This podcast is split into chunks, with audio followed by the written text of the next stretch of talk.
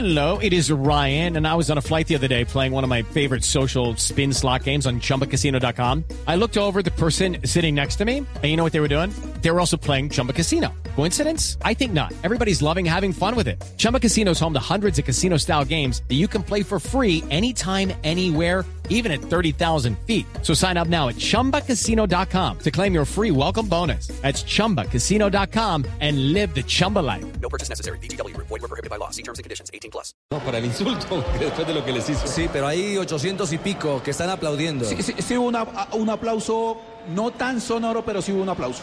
Por supuesto. Y, y hay que ponerse de pie para destacar el partido del año o de la vida de Balanta con Independiente Santa Fe. Le dio fútbol Pero esta noche, capitalina.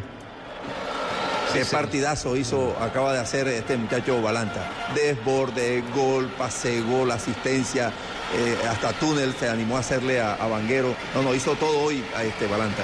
Relata Tito Puchetti, vamos Tito. Vamos con Millonarios que lleva la pelota Palacios. Hoy está imponiéndose Independiente Santa Fe de gran manera. Recuperaba pero con falta. Se enoja mucho Edwin Herrera. Le dieron falta cuando le quitaba la pelota a Hansel Zapata que la- se desespera para que se la den. Ya le entregaron la pelota pierna derecha por elevación. La peina Lazo. Está corriendo Arango. Termina ganando el balón McAllister. Desde atrás la tiene McAllister. Intentó hacer un remate. El balón que rebotó en la marca de Arboleda. Otra vez le cae. Se viene Roa de frente. Tiró el centro. Busca Lazo. Lazo que se levanta. La quiso bajar. Pero para un rival que es Nico Hernández. Que la saca con categoría. El balón que pica desde el fondo. Aparece otra vez para imponerse con el balón Rambal. Y la entrega para el lateral Felipe Vanguero. Vanguero con zurda. Manda la pelota al área. La está midiendo Lazo. Lazo que la puede ganar. El cabezazo en la primera intención. Pero sale bien. Castellanos con un jueguito se la lleva. Con sus brazos se tira al piso. Y después abraza la pelota. Conjura el peligro. Y ya son 40 del segundo tiempo. Los tiros de esquina de este partido son de Bancolombia. Lo lindo del fútbol que transforma vidas. Por eso Bancolombia, el banco oficial de la Selección Colombia, apoya las fundaciones de la red Gol y Paz. Gol y Paz. 10 de la noche, un minuto. Millonarios 2, Santa Fe 4. Ha caído Arboleda. Y ¿no? sigue con dificultades porque ya había salido también con alguna dolencia. ¿Será que puede continuar o no, Cami? Sí, sí puede continuar Richie. Se levanta en este momento. El juez Inestrosa le pide que salga. Se toma, se amarra el botín derecho y le saca tarjeta amarilla. Ah, bueno, La para, novena para no En el desentonar. partido. Para no desentonar, consideró que, porque no quiso salir en la camilla, considera que es una pérdida deliberada de tiempo, la de Arboleda, que le sigue protestando al central, ahí se gana otro tiempito. Ay, ay, ay. Nueve tarjetas amarillas para Santa Fe. Solamente Esta es la de la Carlos Arboleda, el número 4. Dixon Rentería y Sebastián Salazar fueron los únicos titulares que no tienen tarjeta amarilla. Que- ¿Es que- la quinta de Arboleda? es la cuarta. La cuarta. Ah, no. Parecía, pensé ¿no? que- Parecía que- la quinta. Sí, pensé que la había buscado para, porque bueno, ya entiende que puede ya ganar y asegurar la clasificación y limpiar en la última fecha. Sí, parecía. Pero bueno, acá gana Duque en la mitad, luchando con todo. John Duque, el capitán de Millonario, recupera la pelota para McAllister, que abre rápidamente por la banda izquierda para Hansel Zapata, que controla la pelota, se le queda un poquito atrás, pero ya hace reconexión. Va a Maga, mete por allí una finta, retrocede juego para G, jugador César Carrillo, Carrillo que mete en profundidad para Lazo. Lazo por arriba termina perdiendo con Dixon Rentería, cayó para Salazar, que revienta por un costado, va a llegar Arboleda, no alcanza, no alcanza, no alcanzó. Pelota al costado, el saque lateral, lo viene a hacer rápidamente el jugador Chicho Arango, que metió para McAllister. Chicho que la toca, pasó Vanguero por un costado, vamos a ver si lo tiene en cuenta el balón para McAllister. Caía McAllister, falta a favor de Millonarios, un tiro libre desde el costado por la banda izquierda que tiene posibilidad. Bueno, quemando los últimos cartuchos, Juanpa, y La lleva, la en cerdo. lleva Millonarios. Sí, la lleva, la prepara, la pasa. Qué jugada más versátil es la carne de cerdo. Descúbrela en porcolombia.co. Come más carne, pero que sea de cerdo. La de todos los días. Otra amarilla. Pero en el banco de Millonarios. Para Breiner Paz, el número 4. Breiner Muy bien, Cami, Paz. muy bien. A buen dos, ojo. a dos del final. Llega a la casa Breiner Paz, le van a decir cómo le fue a mi hijo. No, una amarilla. Amarilla. Pero no jugó. No, no jugué. Por eso, pero, pero una amarilla. Sí, Dios mío. Hay que pagar. Bueno, le pega McAllister, pelota arriba, sin mucha potencia. La saca Santa Fe, favorece ese centro. Llovido a la defensa, ganó rápidamente Duque que le mete mucha vergüenza deportiva, recupera el balón, desde atrás viene Palacio que la mete en profundidad, arriba saltan, pasan, atención, la logró bajar, el remate para Payares, sacó el remate, pierna zurda, pero sin puntería, se la bajaron a Payares, el central desesperado que quiere marcar el descuento de Millos. Cualquier argumento, profe Castel busca Millonarios para el descuento. Porque además la presencia de González Lazo invita a eso, a tirar el balón frontal aún en condiciones desfavorables porque suponen, aspiran a que con su talla física logre eh, generar alguna jugada, pero perdió el poquito de fútbol que había crecido Millonarios, lo perdió con las modificaciones. Sí, señor, de acuerdo. Acá estamos todos en el grupo de Blue Radio. Estamos ya sobre el minuto 44. Sí, Ya sí, viene bla, bla, Pérez, blue. Ya viene bla bla blue. Y sí que se va a hablar de esta de este resultado Mañana, mañana, en Blog Deportivo, eh, bla, bla, bla, blue. Exactamente. La salida de Pérez y de Ortiz. La furia de Ortiz justificada. Y, y creo que además la presencia ofensiva de Ortiz sí que inquietaba al bloque eh, defensivo de Independiente eh, Santa Fe. Va McAllister contra dos hombres, retrocede para Duque. Duque no estaba bien parado, lo terminó salvando una falta. Lo golpeaban a McAllister. Pide una tarjeta amarilla a McAllister. Ya sacaron nueve, Mac. Va a cobrar otra vez desde la banda izquierda. Tendrá que meter un centro diferente, ¿no? Como con más potencia. Tito, Señor. cuatro más, 90 más cuatro. Iremos hasta el 90 más 4, señoras y señores. Ya estamos en el 45 del segundo tiempo, 90 minutos jugados, 6 goles. Había gente que no creía en los goles esta noche, pero sí, señor. Le va a entrar McAllister. Los hinchas de Millonarios querían el paro desde la fecha 19. Habrá uno más, pelota arriba, buen centro, pelota arriba, pero el cabezazo de Rambal no fue bueno. Lo mandó por arriba de la puntería. De la pun- no, no tuvo puntería y lo mandó por encima de la portería. De la portería, Es el exactamente. frío, es el Casi, dije que... Es el frío, es el frío, es el frío. Este es Blue Radio, tomémonos un tinto, seamos amigos. Pa' pensar, pa' vivir. Hey, tomémonos un tinto.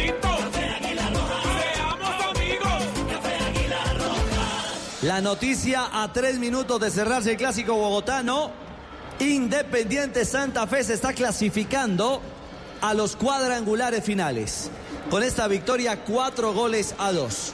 Y el otro hecho es que Millonarios tambalea. Primero está fuera, pero segundo, sí que tiene comprometido.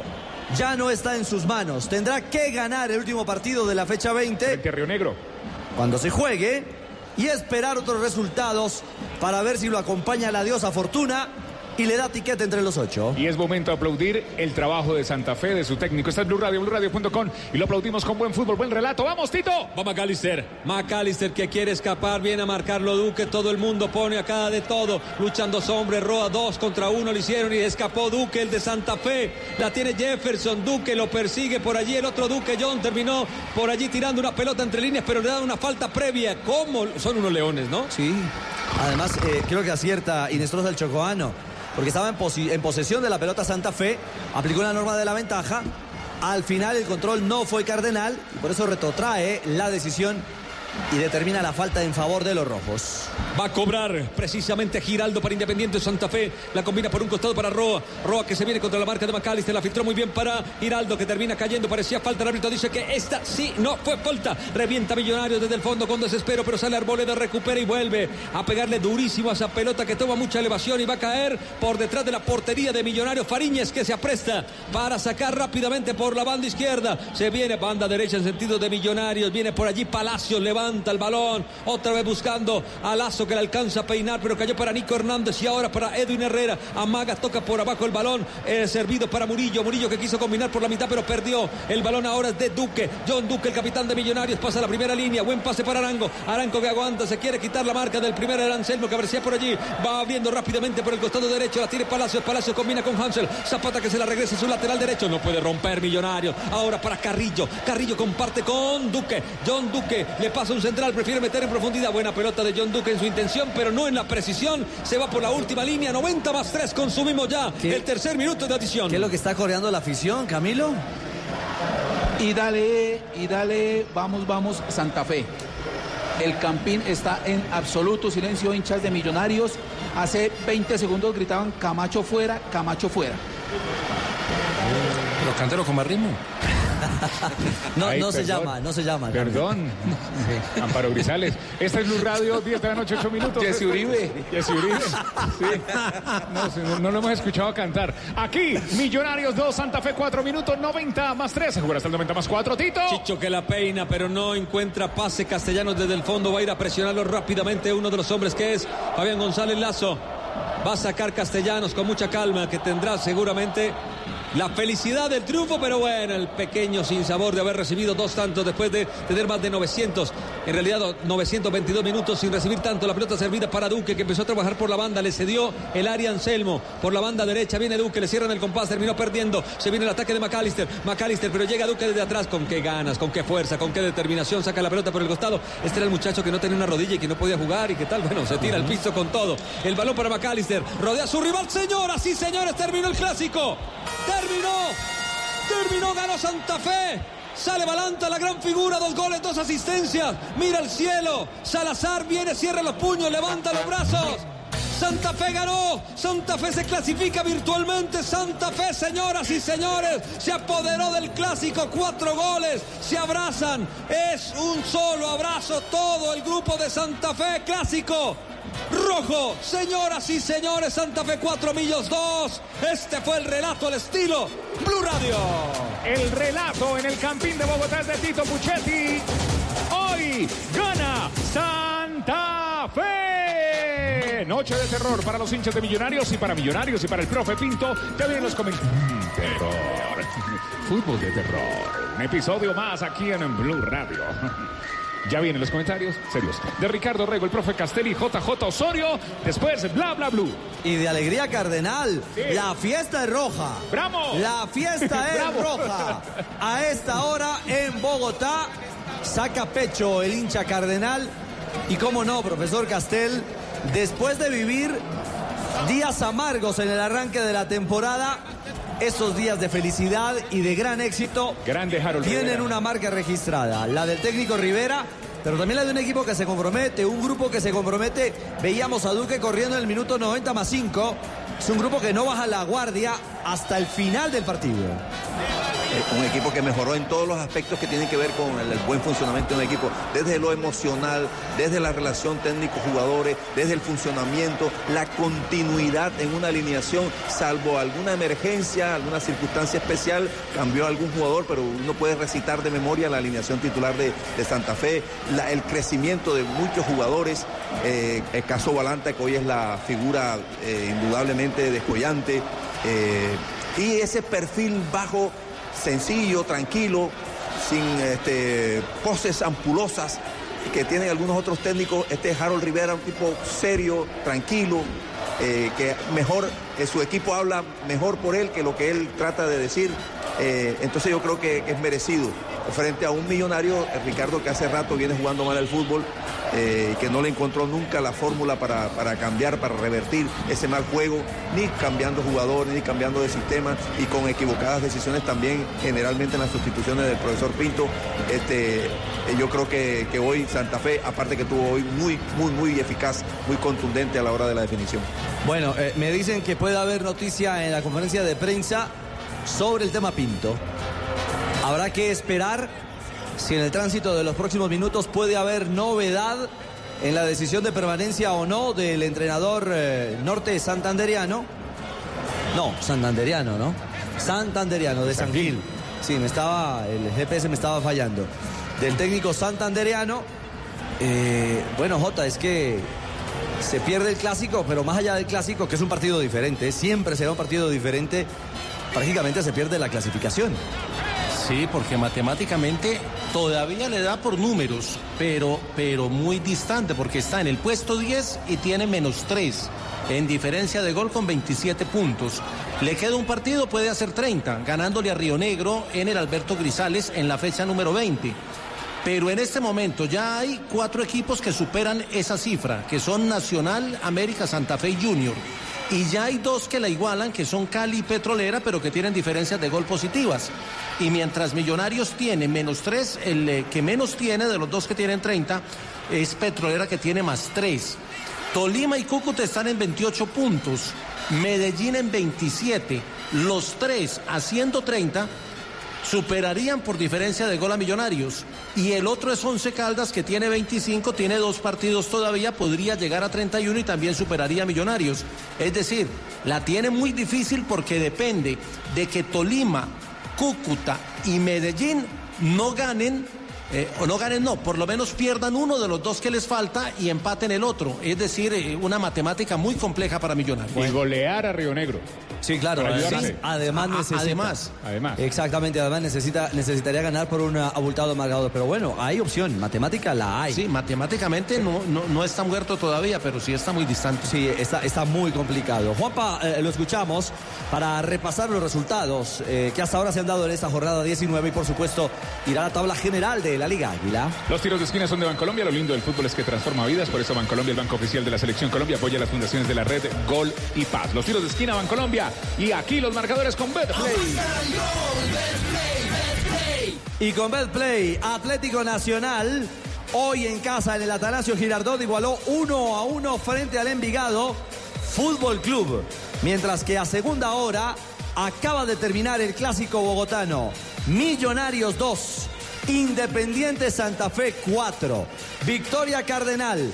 Estos marcadores que generan en la tabla J con Betplay. En la matemática de la liga dice que Nacional tiene 34 puntos y le falta un juego. América con dos juegos pendientes tiene 32. Santa Fe con un partido pendiente tiene 31. Junior con dos juegos eh, por jugar tiene 31. Luego están Cali y Petrolera con 30. Tolima y Cúcuta con 28. Esos son los ocho clasificados momentáneamente por fuera. Medellín con 27 puntos y dos juegos por disputar. Millonarios con 27 y un solo compromiso en la fecha número 20. Y el 11 Caldas con 25 puntos y dos juegos por disputar. Siguen 11 equipos en la lucha, pero ya hay cuatro que están asegurados en los cuadrangulares. Así que a, a esperar resultados por parte de Millonarios y obviamente a tratar de sumar Tolima, Cúcuta, Medellín, Petrolera y Cali para tratar de buscar las casillas restantes. Mañana a las 3 y 30 de la tarde, en ese horario, se darán todos los partidos de los equipos que están conversando con la posibilidad de descender o de alejarse del descenso. A las 3.30 mañana, Deportivo Pasto frente a Río Negro en La voz de Ipiales. Juan Pablo Tibaquirá. A las 3.30, Unión Magdalena Atlético Bucaramanga en el Sierra Nevada de Santa Marta. En la voz de Juan Pablo Tibaquirá. Muy bien, a esa misma hora, La Equidad Seguros frente a Jaguares de Córdoba. Bueno, eso sí, dejémoselo al Pep. en el Metropolitano de Techo. A las 3.30, Atlético Huila frente a Independiente Medellín en el Plaza Salcido. Ese me lo pido yo. Y el Medellín que está también ahí peleando, ¿no? Sí, claro. Medellín, eh, eh, Huila peleando por no descender y Medellín por, por treparse. Todavía araña esa ilusión de estar entre los ocho. A las 5.30, Alianza Petrolera frente al Junior en el Daviel eh, Villa Zapata. Sí. A las 6 y 30 de la tarde, Deportivo Cali frente al Once Caldas. En el estadio de Palmaseca se van a sacar, en el Monumental del Deportivo Cali, a sacarse chispas dos equipos peleando clasificación. Y a las 8.30 de la noche, Tolima frente a Patriotas Boyacá en el Manuel Murillo Toro. Solo nos restará para el día viernes el juego entre Cúcuta Deportivo y el América de Cali en el General Santander. Así se cumple la fecha 19 del fútbol profesional colombiano. El fin de semana no hay fútbol porque hay elecciones en Colombia para consejo, alcaldía, eh, asamblea. eh, departamentales también. Esta es eh, Blue Radio y la fecha 20 está en Veremos. Exactamente. Permítame que habla Balanta con los amigos de Win, la gran figura de Independiente Santa Fe. Sí, muy buenas noches a todos los televidentes. Creo que durante la semana trabajamos, sabíamos que iba a ser un partido difícil. Es un, par- un clásico que todos los quieren ganar, todos lo juegan con amor, con berraquera. Creo que hoy repetimos. Y bueno, darle la gracia a Dios porque clasificamos y bueno, vamos a seguir trabajando para conseguir el objetivo que es estar en las finales. Michael, lo más eh, difícil es poder hacer ese primer gol, poder romper el celofán, como decimos en el periodismo deportivo. Pero ¿cómo sale ese gol? Una sorpresa para todos los que estábamos viéndolo. Sí, creo que es una jugada donde el contrario me deja recibir. Eh, conozco mis virtudes. Eh, me da todo el tiempo para yo pensar y bueno, saco el, el latigazo como se dice y bueno, eh, abro el, el marcador para Santa Fe. Bueno, ya pensando en el último partido, son 31 puntos que tienen, pero no está de más poder seguir sumando para ratificar y, y tener esa clasificación segura. Sí, eh, nosotros vamos por más. Eh, esperamos aquí a Nacional para seguir sumando ya tres y bueno, sumar la, ma- la- la mayor parte de, de- de puntos para estar tranquilo y bueno, ya pensar en lo que va a ser el, el playoff. Michael, muchísimas gracias y felicidades ahí por estaba su... Michael Balanta. Eh, se ven eh, ambiciosos, profesor Castel. Se ven deseosos de más eh, los del Rojo Bogotá, ¿no? Claro, porque, porque han visto cómo han progresado funcionalmente, han crecido futbolísticamente desde el punto de vista individual y colectivo. Y Vio lo que dijo en la declaración Ricardo. dijo, Yo lo escuché, el rival sí. me dejó, me dejó recibir muy solo en el primer gol. Claro. el banguero estaba como a 10 metros de distancia, le dio toda la posibilidad, tiempo y espacio para el remate. Profe, una feliz noche.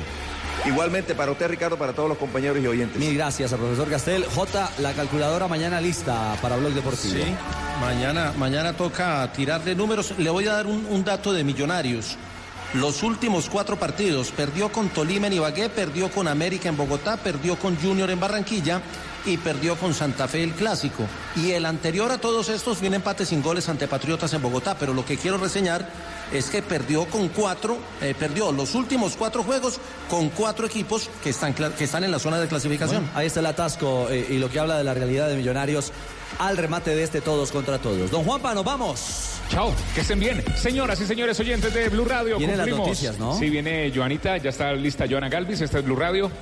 Eh, viene Bla Bla Blue, muy bien. Todos están parando ahí, estamos, está, hay cola. Señoras y señores, una noche más de fútbol de terror Blue Radio. Con Tito Puchelli, Ricardo Rego, JJ Osorio, el avioncito. La dirección de Javier Hernández Bonet. Yo soy Juan Pablo Tibaquira. Chao. Feliz noche.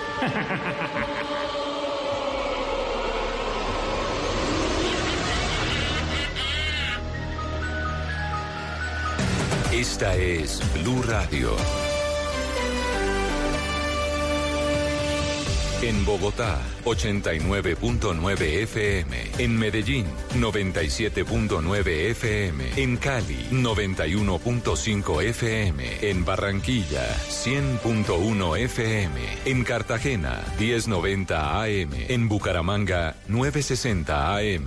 En Tunja, 103.1 FM. En Caldas, 107.1 FM. En Villavicencio, 96.3 FM. En Armenia y el norte del Valle, 94.1 FM. En Neiva, 103.1 FM. Y en Córdoba, 96.0 FM. También en bluradio.com. En Facebook, Blue Radio Colombia. A través de Twitter en arroba Blue. Y en la señal de TDT.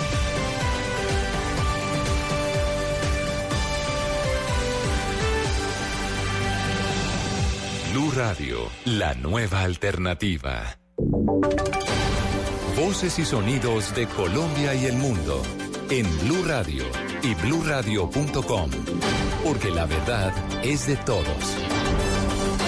10 de la noche, 22 minutos en Blue Radio. Les damos la bienvenida a una nueva actualización de noticias. Soy Joana Galvis y los acompañaré durante los próximos minutos. Un voraz incendio consume un importante hotel situado en el sector de Playa Grande, en Taganga, cerca de Santa Marta. La información, Luis Oñate. El Jabanibue es un hotel tipo Ecoax o bohíos de palma que se levanta en las laderas de los cerros en el sector de Playa Grande en Taganga. Al parecer en uno de los bohíos se produjo un cortocircuito y de inmediato las llamas se tomaron la edificación y se propagaron rápidamente al techo de otras construcciones adyacentes. Se informó que huéspedes y trabajadores del establecimiento tuvieron que salir corriendo. Martín Beleño, un camarero que trabaja en el hotel, mandó un llamado de auxilio a través de las redes sociales. Oiga, por favor, auxilio, se nos está quemando el hotel, se está quemando el hotel Java, un incendio, para ver si nos colaboran con alguien, por favor. Desde el cuerpo de bomberos se informó que hacia el lugar habían sido enviadas varias unidades y dos máquinas y que hasta el momento no había reporte de personas heridas. Se teme que las llamas puedan consumir todos los bohíos y las demás construcciones que hay en este cerro en el sector de Taganga. En Santa Marta, Luis Oñate Gámez, Blue Radio.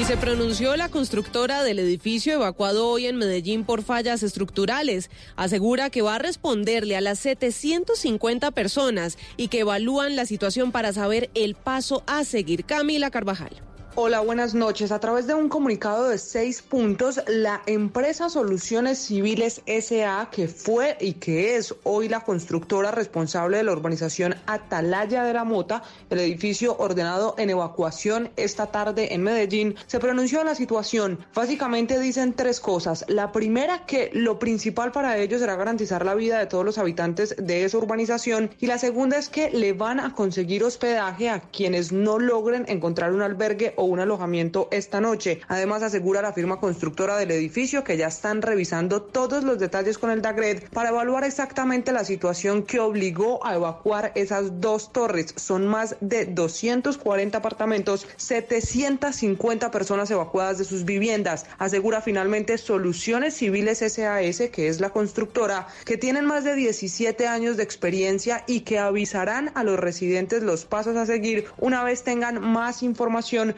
de lo ocurrido con el edificio en Medellín. Camila Carvajal, Blue Radio. Gracias Camila. Y a punto de destrabarse la ruta del Sol 3, al parecer todo está listo para que en noviembre se firme la modificación del contrato. Marcela Peña. Se despeja el panorama para la ruta del Sol 3. El 10 de noviembre se firmaría el otro sí del contrato entre la concesionaria y la Agencia Nacional de Infraestructura.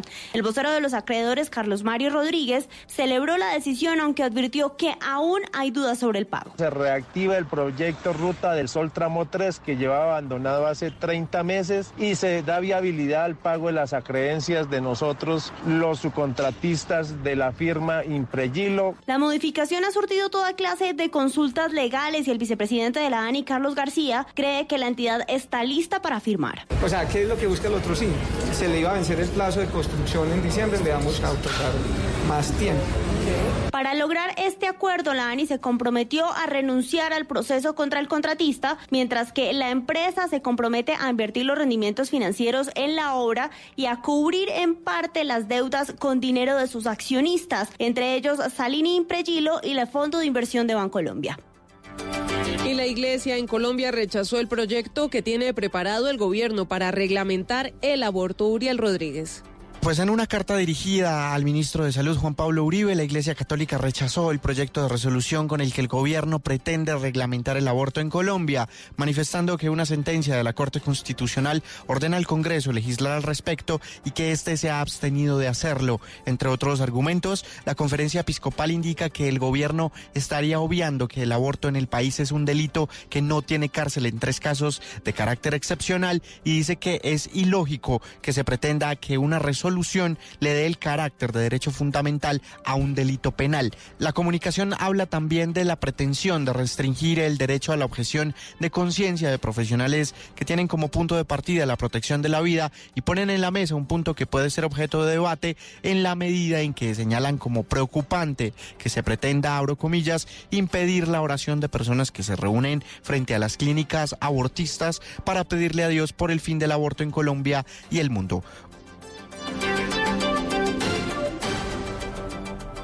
Comenzó la cuenta regresiva. En Blue Radio y BlueRadio.com, todo lo que usted debe saber acerca de las elecciones locales y regionales de este 27 de octubre. Vote informado, vote bien con Blue. En la recta final de la campaña a la alcaldía mayor de Bogotá, los candidatos siguieron presentando sus propuestas a los ciudadanos que elegirán este domingo el reemplazo de Enrique Peñalosa. Pero sin duda, el metro es el tema que sigue siendo el de mayor discusión. Kenneth Torres. Carlos Fernando Calán, Claudio López, Miguel Uribe, Holman Morris hablaron nuevamente de sus propuestas en materia de seguridad, educación sexual. Milenio, seguridad, el metro, entre otros, en una discusión denominada el debate de las decisiones. Sin duda, el punto de mayor discusión fue cuando se habló del metro. Así lo dijo Miguel Uribe. Claudia decidió atacarlo y posteriormente demandarlo. Y por el otro lado, Carlos Fernando pasó de agache. En mi caso, no. Este proyecto que hoy es realidad es un proyecto gracias al trabajo de un equipo que dio las peleas necesarias. Conozco el proyecto y lo voy a hacer realidad en el menor tiempo posible. De inmediato respondió Claudia López. Yo no he atacado el metro. Lo que pasa es que yo no soy de las que cree que roben pero que hagan. No, eso se llama corrupción. Así respondió Holman Morris. ¿No les parece raro que lo hayan entregado la adjudicación a la medianoche, a espaldas de los organismos de control, a espaldas de la sociedad, y eso es corrupción. Carlos Fernando Galán señaló que el metro no es de nadie y no puede dividir a los ciudadanos. El viceprocurador y vicefiscal general de la Nación estuvieron en Armenia para analizar el cumplimiento de normas sobre publicidad política exterior, la transhumancia electoral, la financiación de campañas y para exigir a los funcionarios públicos que eviten participar en política. La información Nelson Murillo. El vicefiscal Jaime Camacho Flores se refirió sobre dos indagaciones preliminares que se adelantan en el Quindío para confirmar si dinero de narcotráfico habrían ingresado a las campañas políticas. Para el departamento del Quindío hay tal vez dos indagaciones eh, preliminares fuertes sobre ese tema. Entre tanto, el viceprocurador Juan Carlos Cortés se refirió a la suspensión del alcalde de Pereira, Juan Pablo Gallo. La situación del alcalde Pereira tiene que ver justamente con, con una medida cautelar de suspensión provisional del señor alcalde había incurrido en conductas de participación en política que ameritaban para que la falta no se siga cometiendo. En Armenia, Nelson Murillo Escobar, Blue Radio. En otras noticias, según un índice internacional que puntea a 800 universidades, la de los Andes y la Nacional son las mejores de Colombia. María Pía Volgemuth. Buenas noches. El ranking de la consultora británica Quarelli Simmons ubica a la Universidad de los Andes en el puesto 234 entre 800 universidades del mundo y a la Nacional en el 253. Le siguen la Pontificia Universidad Javeriana, más de 200 puestos atrás, y la Universidad Externado de Colombia. Los indicadores de esta medición incluyen la reputación académica de la institución, así como la de sus profesores, la cantidad de estudiantes internacionales, las citaciones en artículos académicos, por ejemplo, entre otros factores. Las mejores del mundo son MIT, Stanford y Harvard, las tres en los Estados Unidos. Ampliación de estas y otras noticias en blurradio.com. Continúen con bla blue. Les habla Tarcisio Maya, el próximo alcalde de Bogotá, Medellín, Barranquilla, Pereira, Cali, Armenia, Suba, Tibabuyes, Gaitana, Soacha, Barrios Unidos, Tunal, Fontibón, Las Cruces, Jerusalén. Ya, ya, ya, ya, ya, Tarcisio, simplemente diga que vamos a estar este domingo desde la una de la tarde en Blue Radio con todo el elenco de Voz Populi en el especial de elecciones con humor y opinión. Ahorita, ¿para qué gastan tanta plata, tiempo en un especial, hermano? Si ya la gente sabe que yo gané la elección. Es más, en la registraduría me dijeron que los resultados ya estaban listos, que solo faltaban las elecciones. A continuación, si me permites, van a escuchar mi cierre de campaña. ¿Qué le pasa a Tarcisio? Nada que ver. Humor y opinión. Especial de elecciones en Blue Radio, Voz Populi a la una de la tarde este domingo. Con el sello de Tarcisio Maya. ¿Qué le pasa?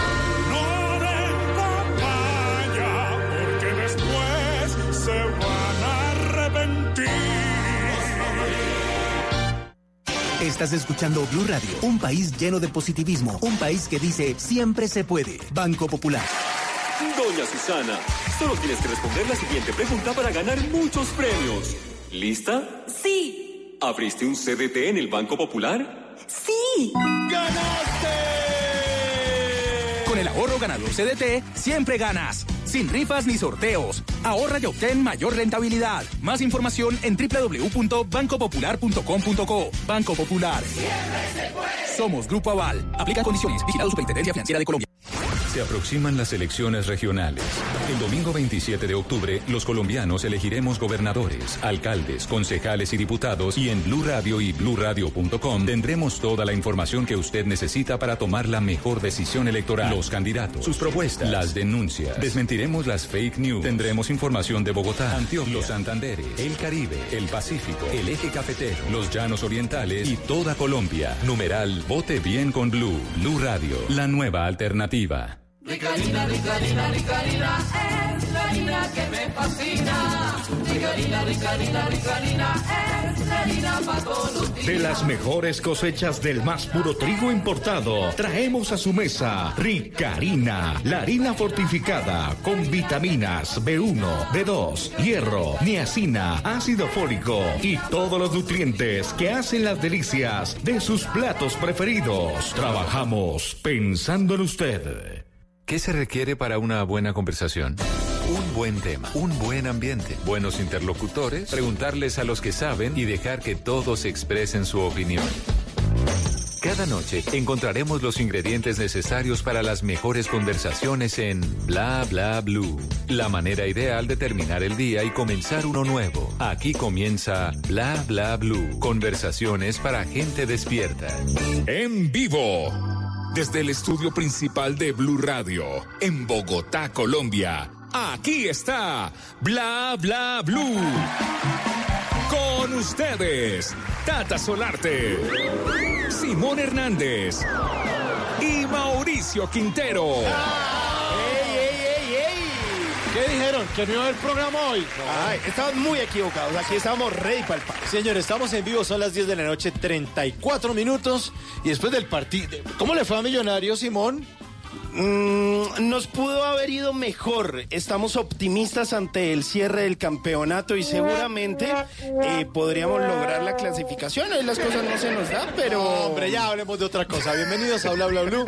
Este programa normalmente va de 10 de la noche a 1 de la mañana, de lunes a jueves. Y siempre en la primera hora, invitado especial. En la segunda hora, siempre hablamos en serio. Y hoy vamos a hablar de un tema bien, bien importante eh, que tiene que ver con la caricatura y con el humor, con la libertad de expresión y un poco también con el machismo.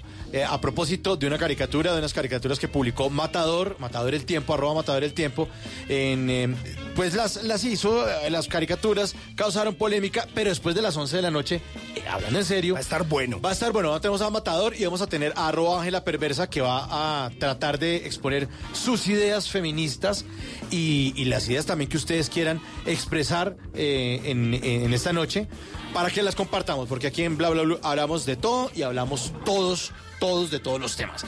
Eso lo estaremos desarrollando después de las 11 de la noche. Y a las 12, este programa 100% de ustedes en el 316-692-5274, la línea de Bla Bla Blue, conversaciones para gente despierta. ¿Estamos todos listos? Sí. Estamos más que listos. Le damos la bienvenida entonces a Marco Antonio Solís. Quiero dedicar una canción que ha sido pasaporte pues, para viajar toda Latinoamérica desde hace muchos años.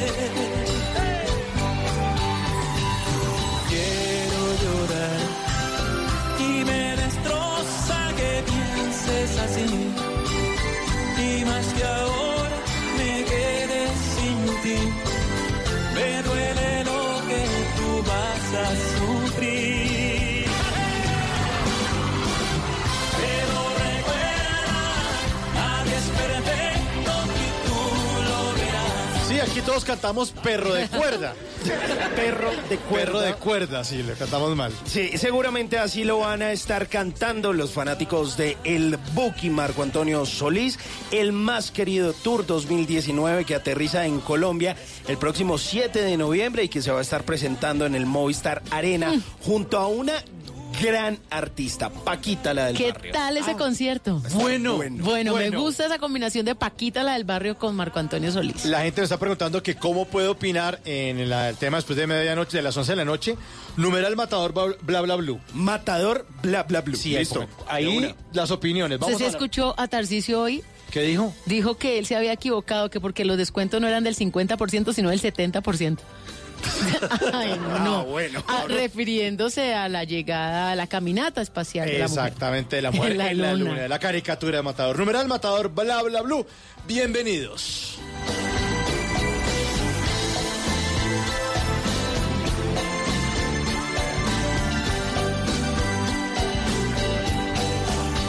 Señor coordinador de piso, ¿está listo nuestro ¿Qué? invitado? Sí, señor, pero más que listo para que vean. Premio a la paciencia. Sí, era paciencia. Nuestro invitado esta noche es un actor muy versátil. Ha estado en La Mamá del 10, en Alex JJ, en Escobar, El Patrón del Mal. Ha hecho más de 10 montajes teatrales. Ha estado en películas como El País Más Feliz del Mundo, en Carta al Niño Dios. Y hasta en Satanás salió. Mejor dicho, ha tenido más papeles que horoscopias. Recibamos con un fuerte aplauso Carlos Gutiérrez Caliche. Oiga, Caliche, muchas gracias por esperar tanto ya que se acabara el partido. No, qué delicia venir a trasnochar con ustedes, Tata, qué rico estar acá. Simón, Mauricio, qué bueno estar acá. Caliche, ¿de qué equipo es usted? Eh, Del eh, que gane. Ah, o sea, hoy es de Santa Fe. Sí, no, sí, hoy- hoy soy del Santa Fe. Sí. Muy bien. El que vaya metiendo gol, por ahí me voy. Sí, los buñuelos se adelantan antes de diciembre. Ay, ay, ay. y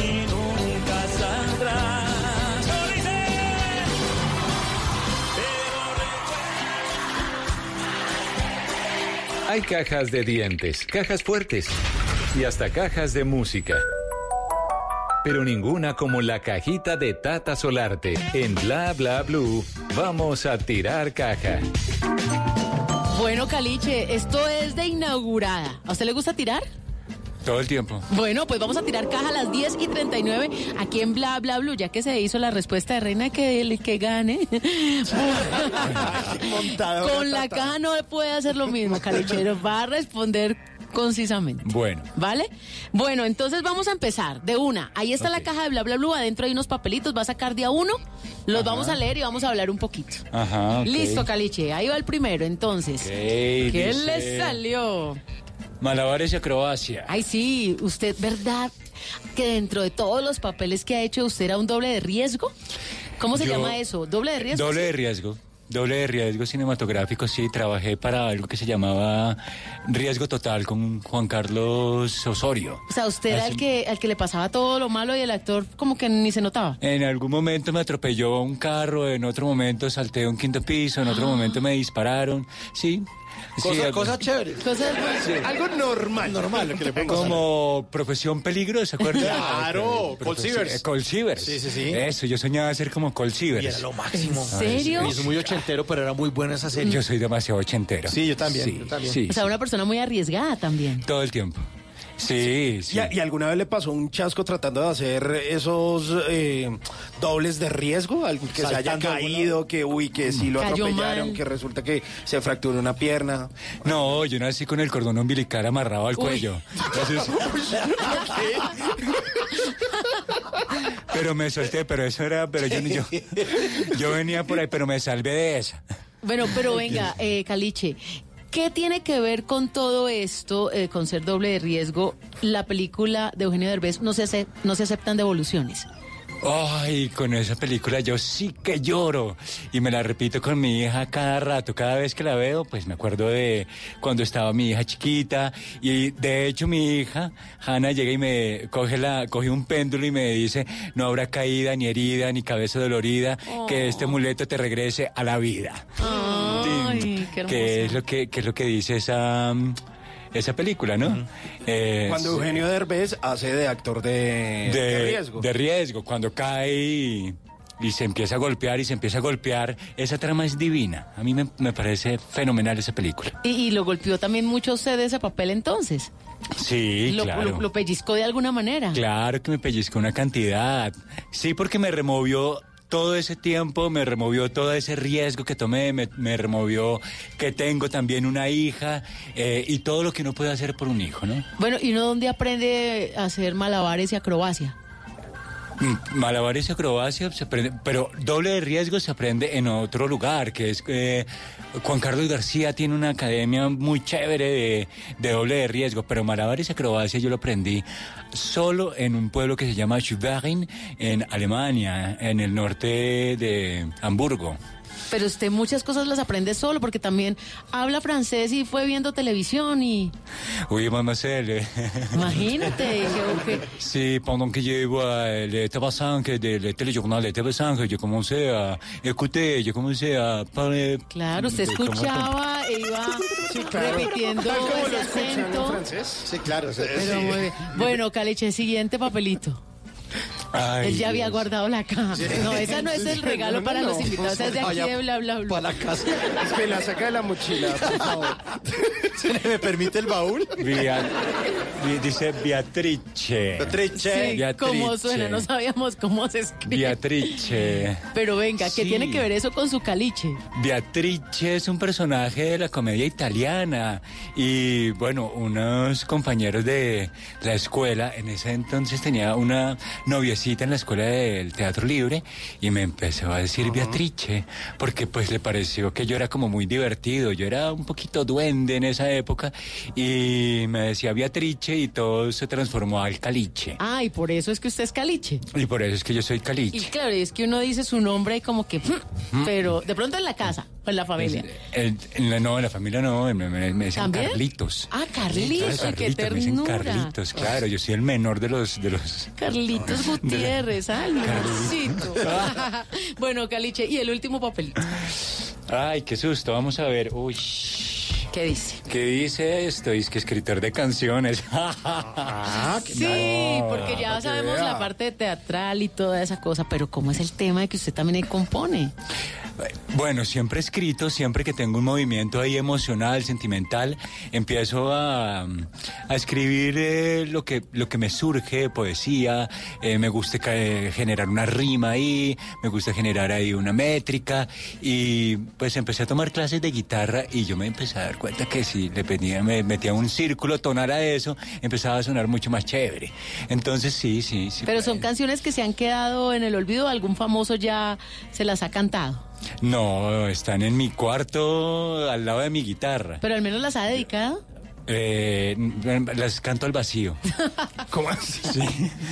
Las canto al A, a quien le caiga. A quien le caiga. O a la pared. Sí, sí. Oiga, ¿y se acuerda como de esa primera canción que escribió? O sea, como que la tiene por ahí en la mente o qué? Uaf, eh, sí, por ahí tengo alguna canción que se, que se sucedió para una obra de teatro eh, de un hombre necrofílico. Y, y le canta a la luna y después empieza a, eh, a transformar esa luna en, en- en la- su objeto de deseo. Es un poco lírica la canción, es, es chévere. ¿Y es Es en como- francés? ¿En qué idioma manejamos ahí? No, español. Español. Español. Sí, es, es bella, es bella. Si quieres se la canto. Pues sí, pues sí, si quiere que cántela. Cántela, eso es cualquier, cualquier cosa le metemos comerciales.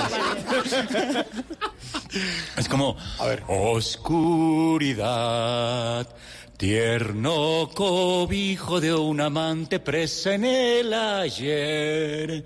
Por tus caminos perdí la razón, plata y azul, marcando el tiempo pasas, luna distante y cruel, cadáver putrido amante ideal, cuenca ocular, cráter cremoso de un placer que nunca conocí, en tus secretos voy a penetrar, tus uñas crecen sin querer, tu pelo está más largo que ayer. Y de tu oreja escurre esa dulce y cadavérica miel, vapores Oiga, ponzoñosos. Eso es entre canción infantil, canción Sí, de horror, canción sí, de va.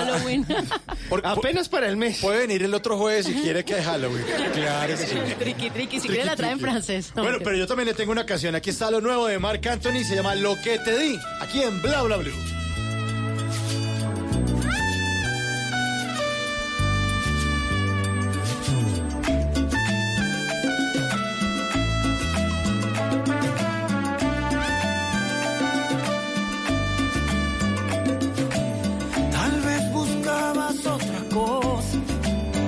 Perdona los inconvenientes y demoras. Te confundías de persona. No doy amor por conveniencia. Te equivocas. Y no te niego por un rato. Fue muy bueno. Y no te niego de momento. Fui feliz. Y aunque pensé que lo que diste fue sincero, fue poco al lado de lo que yo te di. Lo que te di nadie lo compra con dinero.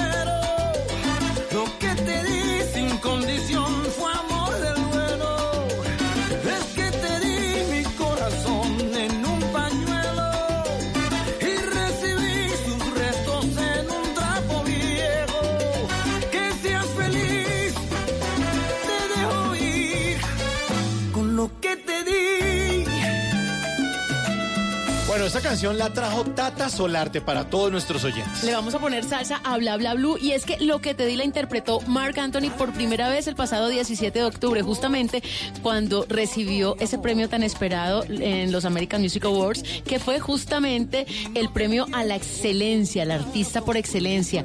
En ese momento pues interpretó la canción y también le hizo un homenaje a José José con Almohada. Esa canción bellísima. Sí. ¿Se saben la historia de Almohada? No, no, ¿cómo es? En la tatateca se las voy a contar. Ah, qué aleatoriedad que Es hermosa la- Sí, la sí, historia. Sí, sí, más tarde les cuento. Pero lo que les ¿Quieren, quieren, quieren, quieren oír cómo se dejan un par de bobos en, en- en- ¿Qué quiere decir cómo se ¿En dejan intriga? dos En compañeros iniciados? Sí. Mañana les digo. Sí. bueno, Mark Anthony de su álbum Opus que sacó en este 2019, desde el 2013 Mark Anthony no sacaba una producción discográfica y arrancó con este un álbum 100% de salsa. Y aquí está esto, lo que te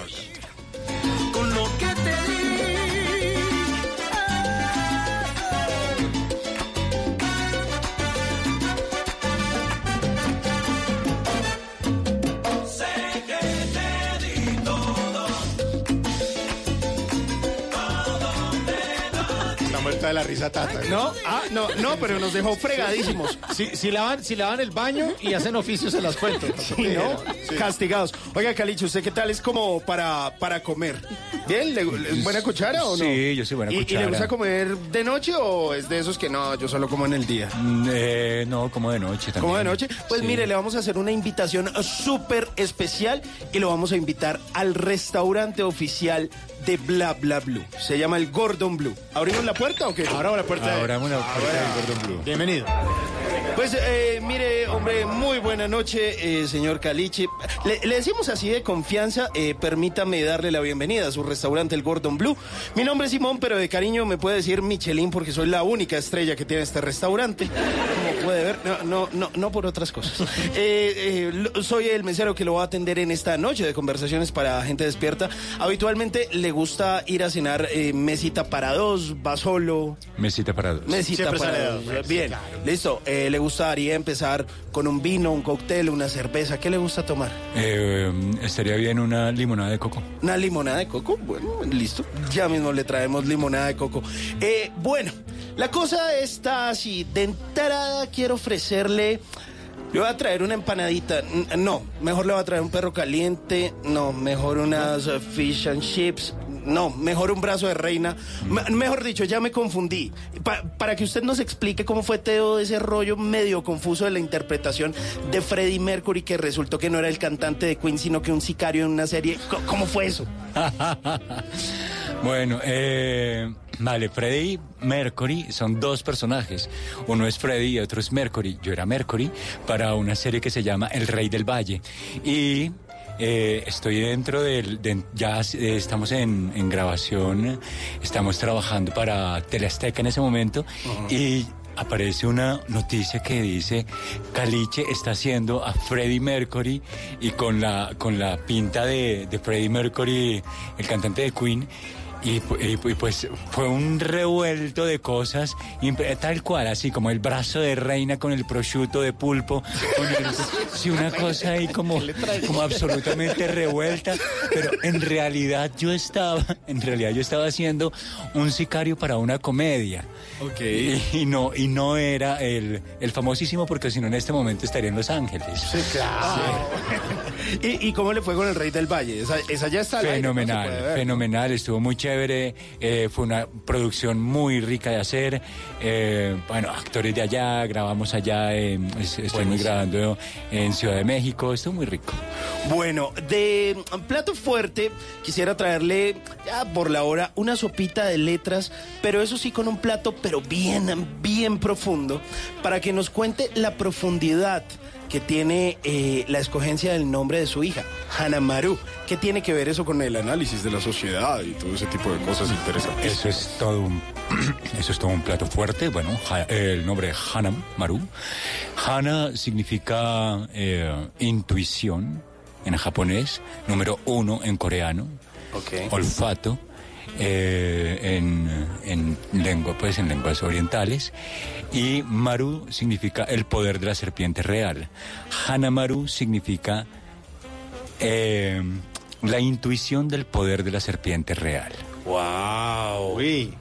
¿Y, usted qué? ¿Dónde se puso a leer todo eso para sacar el nombre de su hija? Estuve revisando absolutamente todos los nombres. eh, había varios nombres que eran genéricos, había otros nombres que eran muy lindos, había otros nombres que estaban de moda, eh, había otros nombres que significaban eh, cosas que no me interesaban.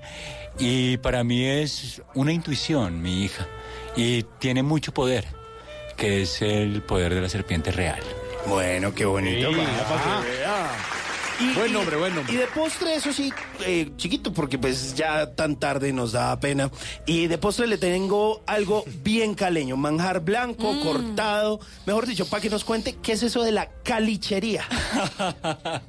La calichería es una productora, puedo llamarlo, donde hacemos talleres, donde montamos espectáculos eh, de pequeño formato, donde mm, hay periodistas, arquitectos, abogados, todas esas personas que siempre quisieron ser actores, pero el papá los obligó a que fueran otra profesión, tienen la oportunidad de m- hacer un montaje teatral, de actuar. Eh, yo les doy unas herramientas de actuación. Trabajamos con textos de Ibsen, de Chekhov, de Shakespeare, para trabajar con cosas clásicas y hacemos un collage con ese montaje y pues la gente se presenta para su familia y cumple el sueño de ser actor. Es, es una aventura, sí, es la, la experiencia de ser actor. Qué bonito eso. Buenísimo. Eso De la calichería. Pues hombre, permítame, le traigo la cuenta. ¿Efectivo de datáfono? ¿O nos quiere pagar con otra canción? Hay los platos por ahí para no, a tapo, no. Ok, muchas gracias por pasar por este restaurante El Gordon Blue. Sigue la música 1055, aquí está Tini y Yatra, el novio. Oye. Tan lindo. Es que romántico, que viva el amor. Oye, escucha lo que tengo que decir. Ya no me quedan ganas de mentirte para no llorar. Yo sé que ya es muy tarde, pero Oye, mm, todo es cuestión de tiempo, ahora estoy bien. Ya no me quedan ganas de dejar mis besos en tu piel. quererte fue mi error y ahora lo sé.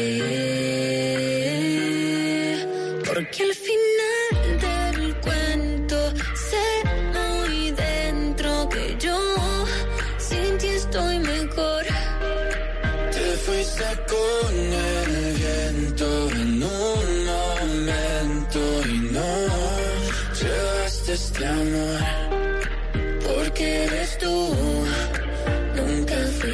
1056, seguimos en Bla Bla Blue. Esta noche nos acompaña Carlos Gutiérrez Caliche. Y los oyentes también están a esta hora, 10.56, queriendo conocer más de la vida de Caliche. Sí, por supuesto, y le voy a contar un poquitico de esta canción que se llama Oye de Tini y Sebastián Yatra, que estuvieron llenando el fin de semana pasado en dos ocasiones, uno de los escenarios más importantes de la ciudad de Buenos Aires, el Luna Park. Ahí estuvo Tini, quien eh, conocemos por haber hecho todo ese montaje de Soy Luna que le dio la vuelta al mundo, y pues Sebastián Yatra, quien es su, su novio, y es una de esas parejas queridas en el pop. Y estuvo sensacional en la ciudad de Medellín el concierto de Sebastián Yatra, donde contó con varios invitados este fin de semana.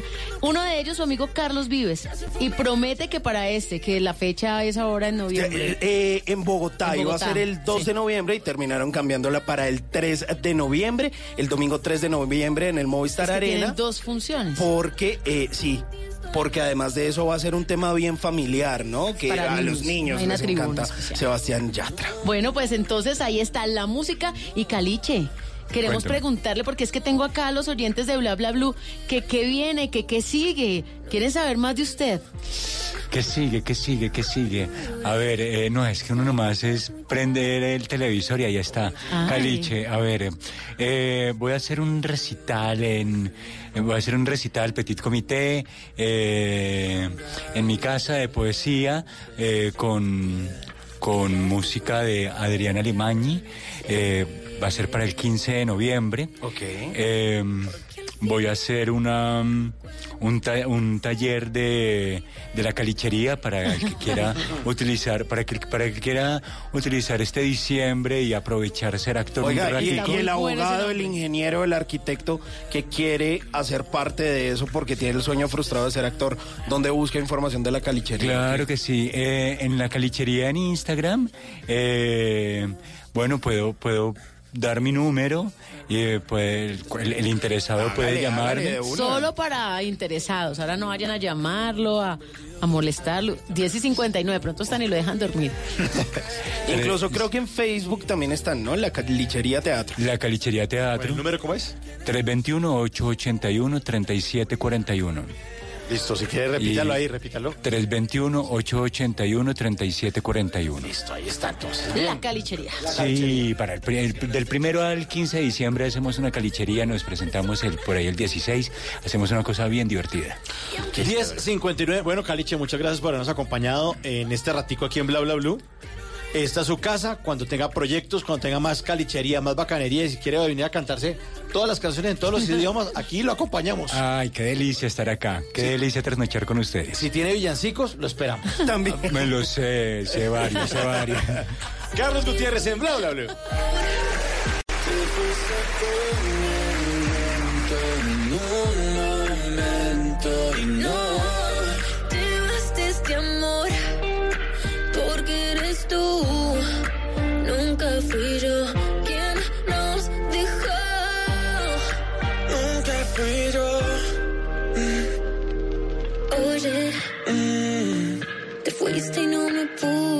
Despedir. Te dije lo que estaba por decirte, ya no vuelvas más. Entiendo que ahora estás mejor sin mí.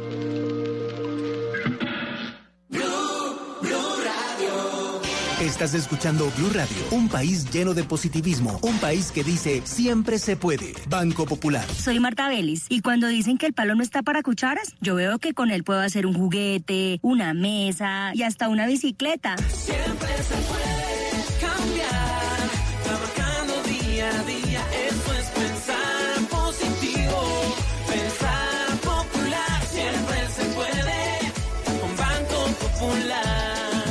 es clienta del Banco Popular y junto a ella pensamos que si miramos la vida de manera positiva, sabremos que siempre se puede. Banco Popular, somos Grupo Aval, vigilado Superintendencia Financiera de Colombia. Voces y sonidos de Colombia y el mundo en Blue Radio y bluradio.com, porque la verdad es de todos.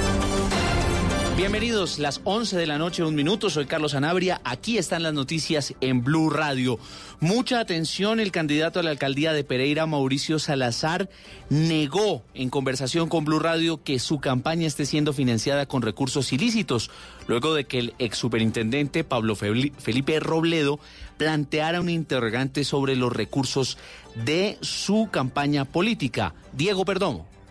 Ante la pregunta que le hiciera a través de las redes sociales el ex superintendente Pablo Felipe Robledo sobre si ha recibido recursos del cartel del norte del Valle del Cauca para financiar su campaña en la alcaldía de Pereira, Mauricio Salazar respondió que no hay recursos ilegítimos en su campaña. La respuesta es contundente. No existe posibilidad alguna que se demuestre que Mauricio Salazar ha recibido recursos financieros eh, ilegítimos para financiar la campaña que hoy llevamos a la alcaldía de Pereira, pero que además, en tratándose de que se le compruebe a un candidato cualquiera una eh, actividad ilegítima eh, en su ejercicio de, candidato, en su campaña, pues yo creo que la pregunta no es si está dispuesto a renunciar o no, porque eso pasa a ser irrelevante. El cuento es que en ese caso tiene que caerle todo el peso de la ley. Dijo Salazar que le sorprende la pregunta de Robledo y afirmó que su campaña ha sido financiada con recursos propios de amigos y producto de un préstamo. El director de la Policía Nacional, el general Óscar Ateortúa, respondió a la orden de arresto de cinco días proferida en su contra por el Tribunal Superior de Cartagena. Se trata de un supuesto incumplimiento de la institución a un fallo de diciembre de 2016 que ordena a Sanidad de la Policía practicarle una cirugía al hijo de un exoficial o de un eh, ex uniformado. Sin embargo, el alto oficial afirmó que la institución sí ha intentado brindarle ese procedimiento. Explicaciones del general Óscar Ateortúa. Nosotros somos respetuosos de las decisiones judiciales. No obstante, nosotros podemos hacer uso de los recursos que tenemos. De acuerdo a la información obtenida por la Dirección de Sanidad, en tres ocasiones se le ha logrado programar esta cirugía. En una de ellas, en un cambio horario de la mañana a la tarde, no permitió realizarla y la otra, el paciente estaba en un estado gripal. No obstante, pues por supuesto estos argumentos y la defensa técnica que tengamos será presentada ante las instancias correspondientes para demostrar que no solamente queremos cumplir con las normas, sino que por supuesto atenderemos óptimamente al usuario de la Policía Nacional para que recupere completamente su salud. Y un acto de perdón fue lo que ocurrió en la iglesia principal de Amagá, en el departamento de Antioquia, donde el alcalde de ese municipio pidió perdón a más de 2.700 víctimas de grupos paramilitares. Mateo Baos. El acto de perdón fue en cumplimiento de una sentencia del Tribunal de Justicia y Paz de 2017 que ya había tenido varias apelaciones. El alcalde del municipio de Amagawi, Darío Molina, explicó que este acto estuvo encabezado por él porque dos de los postulados, entre ellos alias el negro Ricardo, excomandante del Frente Suroeste de las Autodefensas, narraron hechos victimizantes como homicidios y desapariciones y señalaron como cómplices y también responsables a cuatro exalcaldes de ese municipio. Narra la complicidad el auspicio de la fuerza pública y de algunos, lo que más me avergüenza, por lo que pido perdón a las víctimas. El alcalde manifestó que también conoció una sentencia del Consejo de Estado que condena al municipio a pagar más de mil millones de pesos a 24 empleados que fueron obligados a dejar sus cargos en la administración por presiones de grupos paramilitares con la complicidad de funcionarios. En Medellín, Mateo Baos, Blue Radio. Las 11 de la noche y 5 minutos, más información, todas estas noticias y mucho más en blurradio.com, en Twitter, arroba blurradioco y ustedes sigan con nosotros en bla bla blue. Se aproximan las elecciones regionales. El domingo 27 de octubre, los colombianos elegiremos gobernadores, alcaldes, concejales y diputados y en Blue Radio y bluradio.com tendremos toda la información que usted necesita para tomar la mejor decisión electoral. Los candidatos, sus propuestas, las denuncias. Desmentiremos las fake news. Tendremos información de Bogotá, Antioquia, los Santanderes, el Caribe, el Pacífico, el Eje Cafetero, los Llanos Orientales y toda Colombia. Numeral Vote Bien con Blue. Blue Radio, la nueva alternativa. ¿Qué se requiere para una buena conversación? Un buen tema, un buen ambiente, buenos interlocutores, preguntarle a los que saben y dejar que todos expresen su opinión. Cada noche encontraremos los ingredientes necesarios para las mejores conversaciones en Bla Bla Blue. La manera ideal de terminar el día y comenzar uno nuevo. Bla Bla Blue. Conversaciones para gente despierta.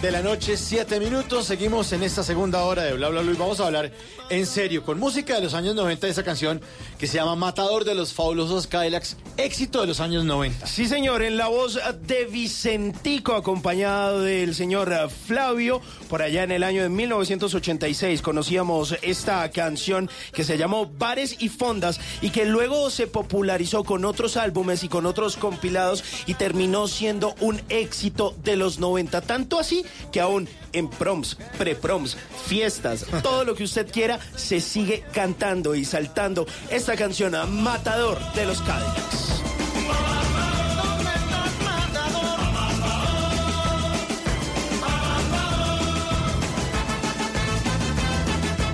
Pues te están buscando Matador, Julio César González Matador, el caricaturista arroba Matador el Tiempo nos acompaña esta noche en Bla Bla Bla Matador. Buenas noches y muchas gracias por aceptar la invitación al programa. Bueno, un saludo a todos los... Cuéntenos, cuéntenos. A todos los... A, a todos los, los trasnochadores que a esta hora se están uniendo a la audiencia de Blue Radio en Bla Bla Blue. Pues eh, tenemos a Matador esta noche porque vamos a hablar acerca de humor, vamos a hablar acerca de machismo, vamos a hablar acerca de una serie de caricaturas que él hizo, que arrancó eh, publicando el fin de semana. El viernes pasado compartió una caricatura en la que hacía alusión a la alusiva, a la histórica caminata de mujeres en el espacio. En la imagen decía 50% de descuento en ropa y accesorios. Esto generó fuertes críticas por su machismo. Muchos de sus seguidores pues salieron a cuestionarlo eh, porque pues convirtió esto que una mujer astronauta pues eh, Sí, era la que estaba que los pasos eran por las promociones, más o menos. Exactamente. Eh, después eh, salió el lunes con otra imagen similar, pero modificó algunas cosas. Esta vez tituló Gravedad Cero. Eh, y, y la gente volteó a ver y dice: Ahora que tenemos su atención, queremos que vean esto. Había un letrero que decía: 796 mujeres han sido asesinadas en Colombia en 2019. Y ustedes ofendidos por una caricatura. ¿Acaso es que viven a la luna? Pues obviamente se le votaron en las redes sociales como perro de reja. Todo el mundo, ¿pero cómo así? ¡Ey, ¿Pero cómo ey! así? La avalancha fue peor, tanto que le tocó sacar otra caricatura ayer martes, en la que salió una mujer como con máscara de Ku Klan, con un pedazo de madera así como para quemar vivo a Matador, eh, y, la- y- y- y- y le decía a esta mujer, arrepiéntete, hereje. Julio César González Matador, bienvenido de nuevo a Bla Bla Blue. A ver si por fin podemos hablar. Sí, buenas noches, ¿cómo están? Bien, hombre, aquí impactado con sus caricaturas. Sí, ah, eso está muy bien. ¿Usted dónde se encuentra? Usted vive en Pereira, ¿no, Matador? Sí, estoy en Pereira. Bueno, Matador. Eh, ¿Cómo le ha ido entonces en, en este fin de semana y en estos, en, en- y en- en estos tres días de esta semana con el tema de las caricaturas? Pues hermano, a mí me parece que, que es un, un- Pues con todo lo que ha pasado con, con lo de las caricaturas de, de estas chicas en la luna, a mí me parece que se abre, se es muy chévere porque se abre una discusión sobre, sobre la libertad de expresión y sobre mm, el feminismo recalcitrante que hay en muchas personas. Ok, venga, pero hay una cosa ahí matador y digamos que a veces sí estamos como en una época en las que de pronto toca ser como políticamente correcto con todo y a veces eh, como que trabajar en lo que usted hace, pues digamos que se corre el riesgo de irrespetar a muchos, pero digamos que hasta dónde se es políticamente correcto o hasta dónde puede llegar a ser uno irrespetuoso según pues eh, su criterio. Pues viejo, yo le no conozco, eh, no existe. Y es una contradicción en los términos, un- el humor respetuoso, porque entonces no sería humor. Porque el humor, lo que tiene, lo que tiene el humor es que trasciende y transgrede todas esas paredes sociales y morales que hay en el mundo. Por eso la risa libera, libera al hombre de todos esos, de ese tipo de taras que hay. Eh, Matador, eh, 11 de la noche, 12 minutos. Está aquí en la mesa.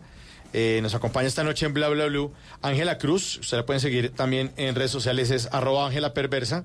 Ángela Cruz nos quiere acompañar y esta noche eh, está aquí como para hablar del, del- de ese lado B. Ángela, buenas noches, bienvenida de nuevo a Bla Bla Blue. Buenas noches, Mauricio. Buenas noches, Matador. Y buenas noches a todos. Ángela es profesora, es activista, promotora de comportamientos pues, que mejoren el entorno de las mujeres. Usted cuando vio estas caricaturas el fin de semana, ¿qué pensó, Ángela? Bueno, yo creo, y digamos, para sentar un, un campo común, eh, yo también creo que no hay nada sagrado, no hay nada de lo que no podamos reírnos. El, el humor, por supuesto, tiene una función de, de permitirnos decir cosas que no podemos decir en la convención social, en la norma. Eh, el humor es algo liberador. Creo que mi impresión cuando vi esta primera viñeta, eh, Matador, pues es, eh, fue que este es un logro muy importante, un logro histórico, el de la caminata espacial de las mujeres. Y eh, tal vez propagar este estereotipo fue un poco banalizador de ese logro. Y a mí personalmente me pareció pues que es un estereotipo obvio, que es un estereotipo muy común. Creo que el problema no es que nos riamos o no de ciertos estereotipos, el problema es hacia dónde estamos dirigiendo la crítica también. Y creo que, pues para mí, mi primera impresión fue eso, una banalización de un logro que es muy importante. Eh, siento que ese, digamos, fue como la primera eh, dificultad general de muchas de las personas que vimos la viñeta. No sé, Matador, ¿usted qué piensa al respecto de este logro, de estas mujeres científicas que duraron seis años preparándose y que con su pues primera caminata espacial no están simplemente logrando una presencia de las mujeres en el espacio, que pues ya desde hace muchísimo tiempo, o sea, desde el 63, Valentina Tereskova fue la primera mujer en el espacio, eh, sino que están logrando, por ejemplo, descubrimientos importantes sobre cómo funciona la salud y el cuerpo humano. Para eso se hizo esa caminata espacial. No sé usted qué piensa sobre ese logro. Bueno, bueno, a mí me gustaría antes de eso delimitar y, y poner en contexto lo que es una caricatura, porque yo creo que se nos está olvidando eso y estamos, nos, estamos saltando ese paso. Yo tengo una definición de, una, de caricatura y se las voy a leer, muy corta. Y dice así, dice, la caricatura es falsa. Esa es la naturaleza de su código de lenguaje visual. No puede existir caricatura sin falsedad ya que todo en una caricatura es exagerado, inexistente, lúdico, hilarante, fantástico, ficticio, fingido, y eso lo separa de la realidad. Por lo tanto, no se puede tomar una caricatura como un hecho o afirmación real, ya que si fuera así no, pudo- no podría producir risa. La caricatura es un arte honesto porque advierte siempre al lector que lo que allí contiene es una exageración y no es real. Lo hace al exceder siempre los rasgos de los personajes, las situaciones y los mensajes. Quien se tome una caricatura en serio y con trascendencia es porque se trata de una persona inculta que necesariamente es analfabeta visual. Lo importante de una caricatura es que estimula el pensamiento crítico a través de códigos fantásticos e irreales. Es por ello que una caricatura es un arte, la caricatura es un arte realmente difícil y a la vez maravilloso porque estimula el pensamiento a través de lo irreal. Resulta absolutamente ridículo y fachoso aplicarle censura o límites de expresión a una caricatura, porque de entrada la caricatura advierte que su contenido es ficticio, irreal e inexistente. Entonces, teniendo, teniendo ese marco, que la gente, que la gente, la gente primero, primero va al mensaje, eso es una caricatura. Pero entonces, Matador, ¿usted La cómo caricatura- explica, perdón que le interrumpa, ¿usted cómo explica que otro caricaturista como Sí. Blado dice lo de Matador en su caricatura es desafortunado, si tienen la misma definición? Él también es caricaturista.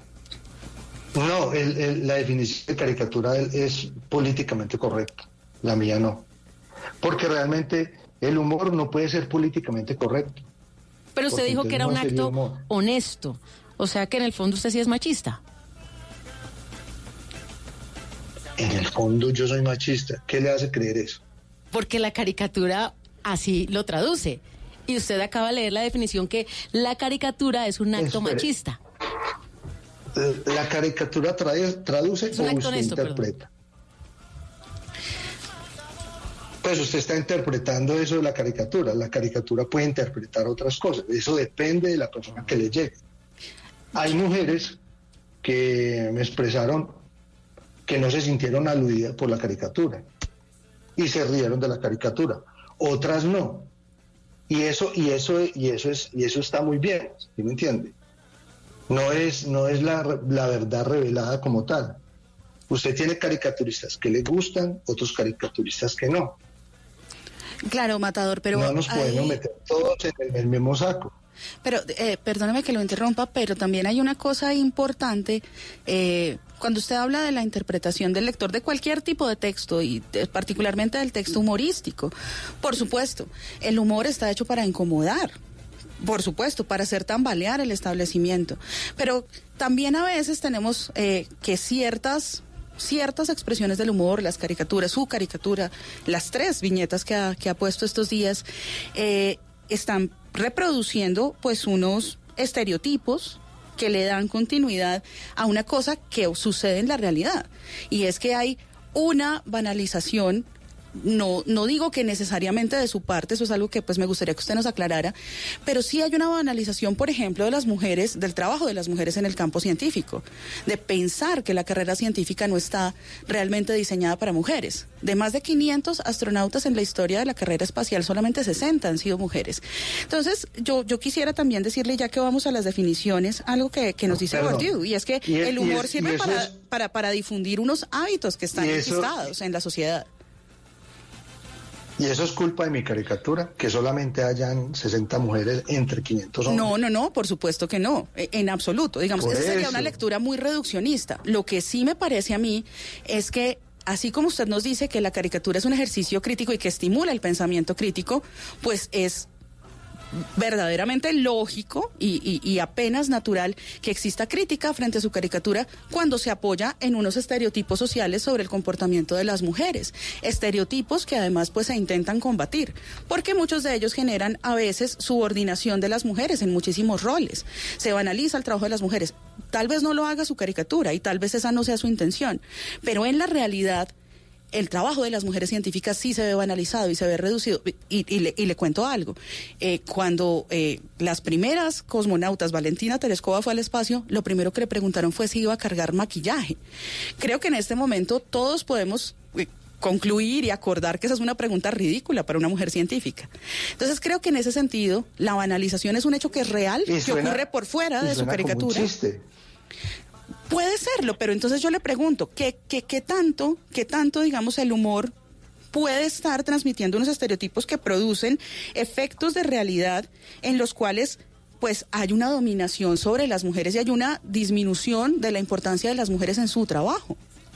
Y cómo también, si usted me dice que estimula el pensamiento crítico, pues siento que una manera muy, eh, digamos, eh, para, para usarlo a veces en términos que se usan desde, desde el machismo, muy susceptible de tomar las críticas, es pensar que por el hecho de criticar su caricatura desde la perspectiva de género, usted está siendo condenado a la hoguera. Es, es verdad, es en serio. Usted, usted va- se considera por victimizado por, por el feminismo. Eh, en este caso. Es, o- es que, es que son, es que son, es que son, es que son, ¿qué le digo yo? Son discursos. El feminismo es un discurso, el machismo es otro discurso. Cada uno se va llenando de discursos. Y hay una vaina, y es que ya la hoguera, ya la hoguera ya no es física, es digital. Ya todos cargan el, la plaza pública, la cargan en el teléfono celular. Entonces, si hay alguien que me incomode a mí, eh, como feminista, supongamos, entonces eh, vamos a atacarlo, vamos, importa más la forma que el fondo. Subamos la segunda caricatura en la cual les decía que 796 mujeres hasta este mes han sido asesinadas en Colombia. Tuvo menos retweets que la primera. Y el mensaje era ese, que se fijaran en los asesinatos de las mujeres. Y no pasó. Solamente se quedaron en el activismo digital y no trascendió a eso. Entonces el problema eh, era la caricatura y era yo, pero cuando les, les mostré la realidad de los asesinatos de mujeres, que es tremendo, y no he visto ni una marcha por esas mujeres, ¿qué pasa ahí? ¿Dónde queda el feminismo? ¿Dónde queda el... ¿Dónde queda esa lucha por las mujeres? Bueno, hay una cosa... en- en- en Twitter. Hay una cosa que me parece muy importante a mí, digamos Eso- desde eso- mi trabajo, y es que, Eso, eso es lo que hace la caricatura. claro, yo concuerdo con usted en que hay que trascender el activismo en redes y hay que empezar a pensar en movilizaciones concretas, en la realidad. Eh, eso es parte de mi trabajo en la academia, en el activismo, y, y en eso concuerdo Eso- con usted. no tenemos que trascender. No pasa y tenemos que, que, que- Pero eso no que- que pasa. promover que pase. Pero creo que también tenemos Por que... eso, pero eso no pasa. Claro, no pasa. ¿Cómo hacemos que pase? O sea, creo que también hay que tener en cuenta una cosa, y se lo digo con el mayor de los respetos, Linchando, a- pero li- li- no, linchando al caricaturista. no, Eso es. yo, yo, yo no promuevo que se linche a nadie. Yo lo que promuevo es que, así como usted hace una crítica a algo que le incomoda, pues también podemos criticar su trabajo y criticarlo en la línea de, por ejemplo, yo es- creo que, yo creo que Es perfecto. es, es importantísimo perfecto, que usted en su en su plataforma, que es una plataforma amplia con tantos seguidores y con tanta gente que aprecia su trabajo, haga conciencia de cosas muy importantes como esto, los femicidios en Colombia me parece muy importante, pero eso no quiere decir que las preocupaciones por otras formas del machismo, como los micromachismos simbólicos en los medios de comunicación, no sean objeto de crítica también. Eh, creo que es una cosa, ¿sabe, Matador? Como cuando la gente dice, tan preocupados por la situación en Chile y no están pensando en la situación en Colombia. Es que nos podemos preocupar por todo. Entonces creo también que tenemos que llegar A, un campo común en el que las causas no se pueden banalizar simplemente porque en este momento me agreden a mí o agreden a mi trabajo. No, no, no, no. La cuestión es que le están endilgando a la caricatura eh, roles, roles que no tiene. La caricatura solamente va a una crítica o va a hacer reír o va solamente se, solamente debe entenderse en ese momento. Que tenga ya después un rol social o que a la gente le, o que la gente la comparta o que sea una crítica política, listo. Pero le estamos endilgando a la caricatura muchas vainas. Pues yo no soy un activista. Sin ser un activista, sí, nadie se acuerda de las caricaturas que he hecho. Y siempre he hecho caricaturas visibilizando cómo esta sociedad o cómo la sociedad maltrata a la mujer. Subamos una noticia, la noticia es que la cuestión es esta.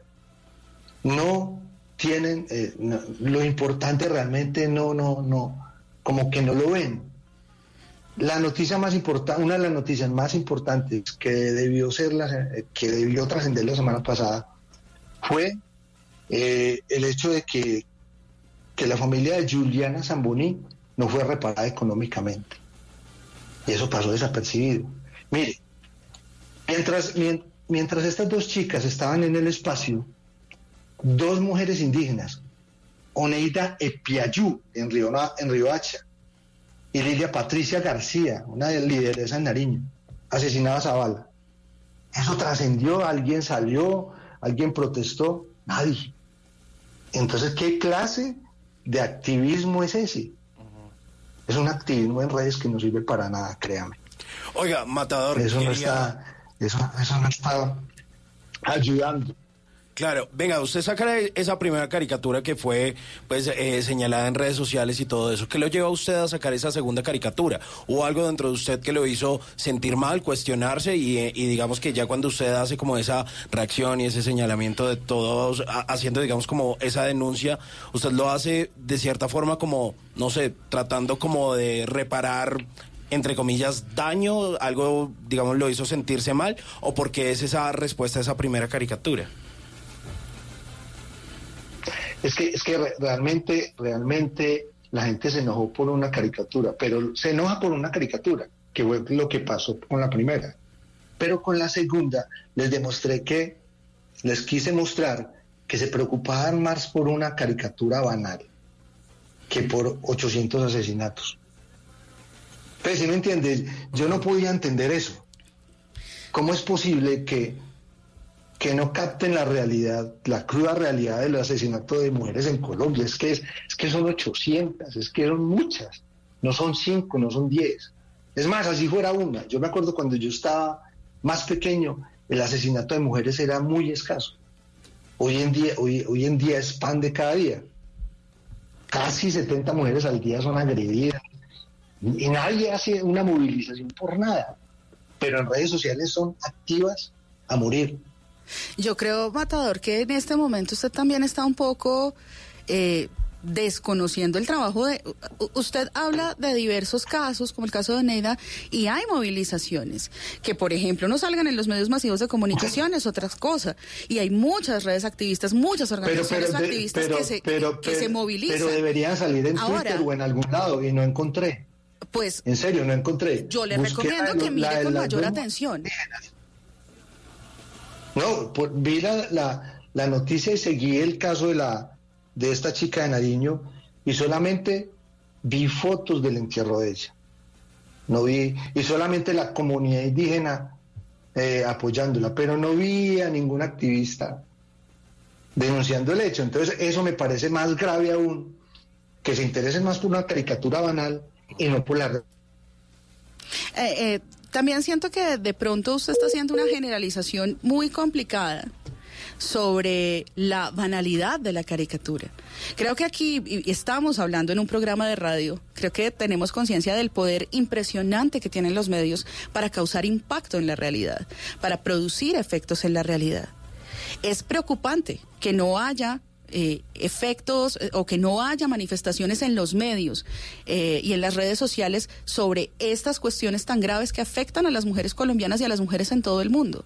Pero también es igual de grave que cuando hay un ataque, bien sea simbólico o una disminución o una manifestación condescendiente sobre las mujeres, a usted le parezca banal. Me, me parece complicado que en este ejercicio su trabajo, que usted mismo dice que es de, visibiliz- de visibilización, pues le parezca en el fondo una, un- una cuestión banal. Creo que no es banal. Los medios forman nuestro pensamiento. Los medios ah, forman la opinión pública y creo que eso hay que tenerlo en cuenta y me parece que no es un asunto para nada banal. Sí creo que tenemos que prestarle muchísima Pero- más atención a cosas, a- o sea, la atención debida a cuestiones de violencia y de maltrato que están sucediendo en la realidad y sobre las que nos tenemos que mover más y en eso estamos de acuerdo. Pero no creo que otro tipo de violencias, estos micromachismos, de violencias más pequeñas, de agresiones más pequeñas o simplemente de disminuciones y de transmisión de estereotipos sean algo banal. Gracias a los estereotipos que hay sobre las mujeres, sobre la etnicidad, sobre la raza, sobre los, no sé, sobre la procedencia social, se generan violencias muchísimo más grandes. Imagínese que hay, hay un comentario ahorita que, que, que vos hablas de micromachismo. Había una señora que me decía que gracias a mi caricatura y a mi micromachismo asesinaban mujeres en Colombia. Pues si me entiendes, es, es, ¿es eso cierto? No sé. Dígamelo usted que sabe. Pues yo creo que, po- por supuesto, uno no puede reducir la cosa que... caricu- Alguien ve, al- alguien ve mi caricatura y ases- puede asesinar a una mujer, pues no sé. No, Yo no. creo que hay, hay- Y en lo, eso le lo doy que hay que razón. hacer aquí, lo que por eso y más y, insultos y ese tipo de cosas. Bueno, listo, está bien. La cuestión es que estamos en una sociedad de cristal. Cualquier caricatura que usted haga va a ofender a alguien. Y hoy estamos en, en- en la tiranía de los pequeños colectivos, de, de, los de las feministas, de, de los colectivos de, de afros y ese tipo de cosas. Entonces ya no se puede hablar de ningún tema sin que alguien se sienta eh, ofendido. Hoy nos ofende todo. Hace 30 o 40 años, la, eh, Montecristo hacía, hacía parodias de, de, de negros, hacía parodias de marihuaneros, de cualquier tipo de cosas. Y la gente en esa época sabía que eso era un humor. Y el humor no pasaba de ahí, eso no trascendía. Ya se reía y listo. Eh, yo, yo, Pero hoy en día, si me permite un comentario ahí, quiero decirle que, por ejemplo, eh, el, el tipo de humor, digamos, los, lo- el, el humor hecho a partir del racismo, eh, el humor hecho a partir del clasismo y el humor hecho a partir del sexismo, pues obviamente se transforman. Lo que era tolerable en las sociedades predominantemente racistas hace 50 años antes de la lucha por los derechos civiles, pues ya no nos puede resultar gracioso hoy en día. ¿Por qué? Porque así como la sociedad cambia, las sensibilidades cambian y nos mo- ojalá, hacia una sociedad más empática y más igualitaria, pues también las cosas que nos resultan motivo de crítica cambian. Por supuesto que tienen que cambiar. pues yo, discre- yo discrepo, yo discrepo de ese tema que vos me decías del clasismo. Si hay una persona que está haciendo un humor, un humor políticamente incorrecto y que está denunciando muchas cosas a través de su humor, es Juan Piz González. Entonces, según su lógica, Juan Piz González no, no, no tendría cabida en una sociedad como esta. Eh, yo creo Antes, que tiene que ver mucho con cómo se direcciona el estereotipo. Fíjese que, por ejemplo, ejercicios Por eso, como el de Juan Piz pero- González o como el de Peter Capusotto en Argentina, que, que se basan precisamente en este estereotipo clasista, se dirigen hacia otro lado, precisamente hacia hacer, hacia derrumbar el estereotipo del clasismo, no a propagar o, o a vender algo como si fuera natural. Porque es que, vea, mi, mi punto eso, es, pero- mi punto es que no es natural pensar que las mujeres son banales o consumistas. No hay nada de natural en el sexismo, como no hay nada de natural en el clasismo. ¿Qué hacemos? Pues burlémonos de los poderosos, burlémonos de la gente que propaga estos estereotipos, burlémonos del comportamiento dañino. Y nos podemos burlar de todo, porque para eso sirve el humor, nada es sagrado.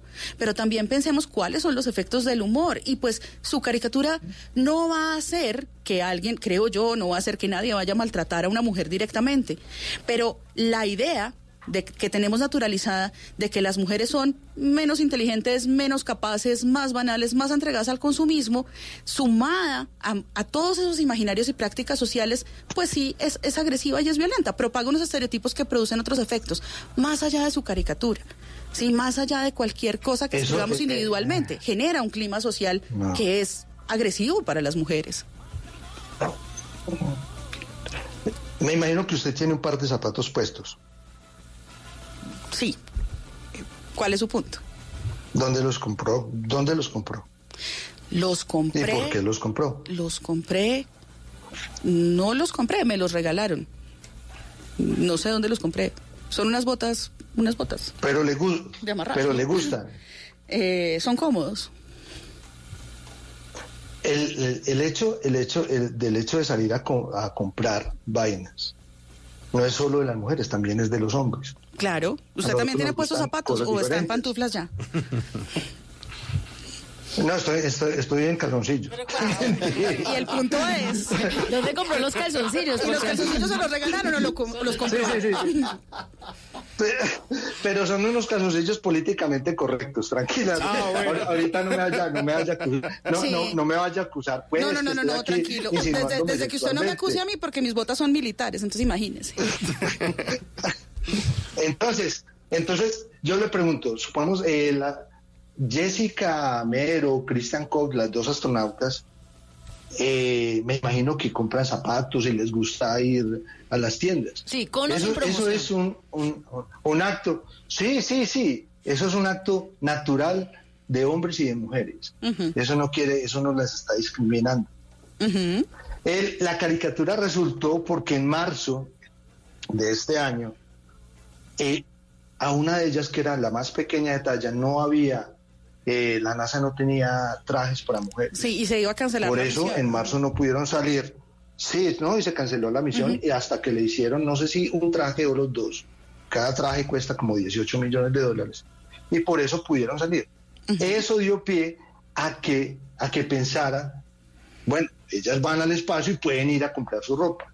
Es algo, realmente es un chiste. Si usted saca ese chiste de su entorno, y, le da, y lo saca de contexto, obviamente le puede dar la interpretación que quiera. Es más, hay una novela gráfica muy bonita que se llama Un policía en la luna, es de Tom Gault. Eh, al final del libro, en la luna solamente quedan dos personas, queda, queda un policía. Y hay, y hay una máquina dispensadora de, de rosquillas. La máquina dispensadora de rosquillas se daña y de la Tierra envían a una mujer a vender rosquillas. ¿Eso sería sexismo? Pues pregunto yo. ¿Usted qué cree? Yo le devuelvo la pregunta. Me, parece interesantísimo su ejemplo, pero no, no, puedo ver el punto. ¿Usted qué cree? ¿Es sexista o no es sexista? Si es rosquilla rellena. Para mí,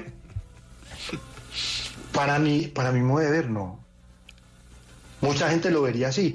¿Cómo es posible que, que, que, cambien, que cambien el, el de rosquillas por una mujer? No, es una historia. Imagínense que hay, ha llegado tanto la corrección política que en, en Tom Sawyer, en una edición limitada, eh, cancelaron la palabra negro. Entonces, ese tipo, ahí es donde muere el sentido común. Supongamos una, una, una, persona que extremista como las hay en todos los lados, hay, eso es lo que yo critico, el, feminismo extremo, porque realmente una persona extremista no tiene humor.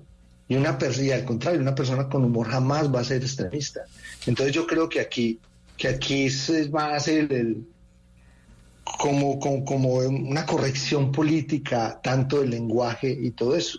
Pero realmente la realidad no importa porque siguen, sigue, sigue habiendo la discriminación hacia las mujeres en todo lado.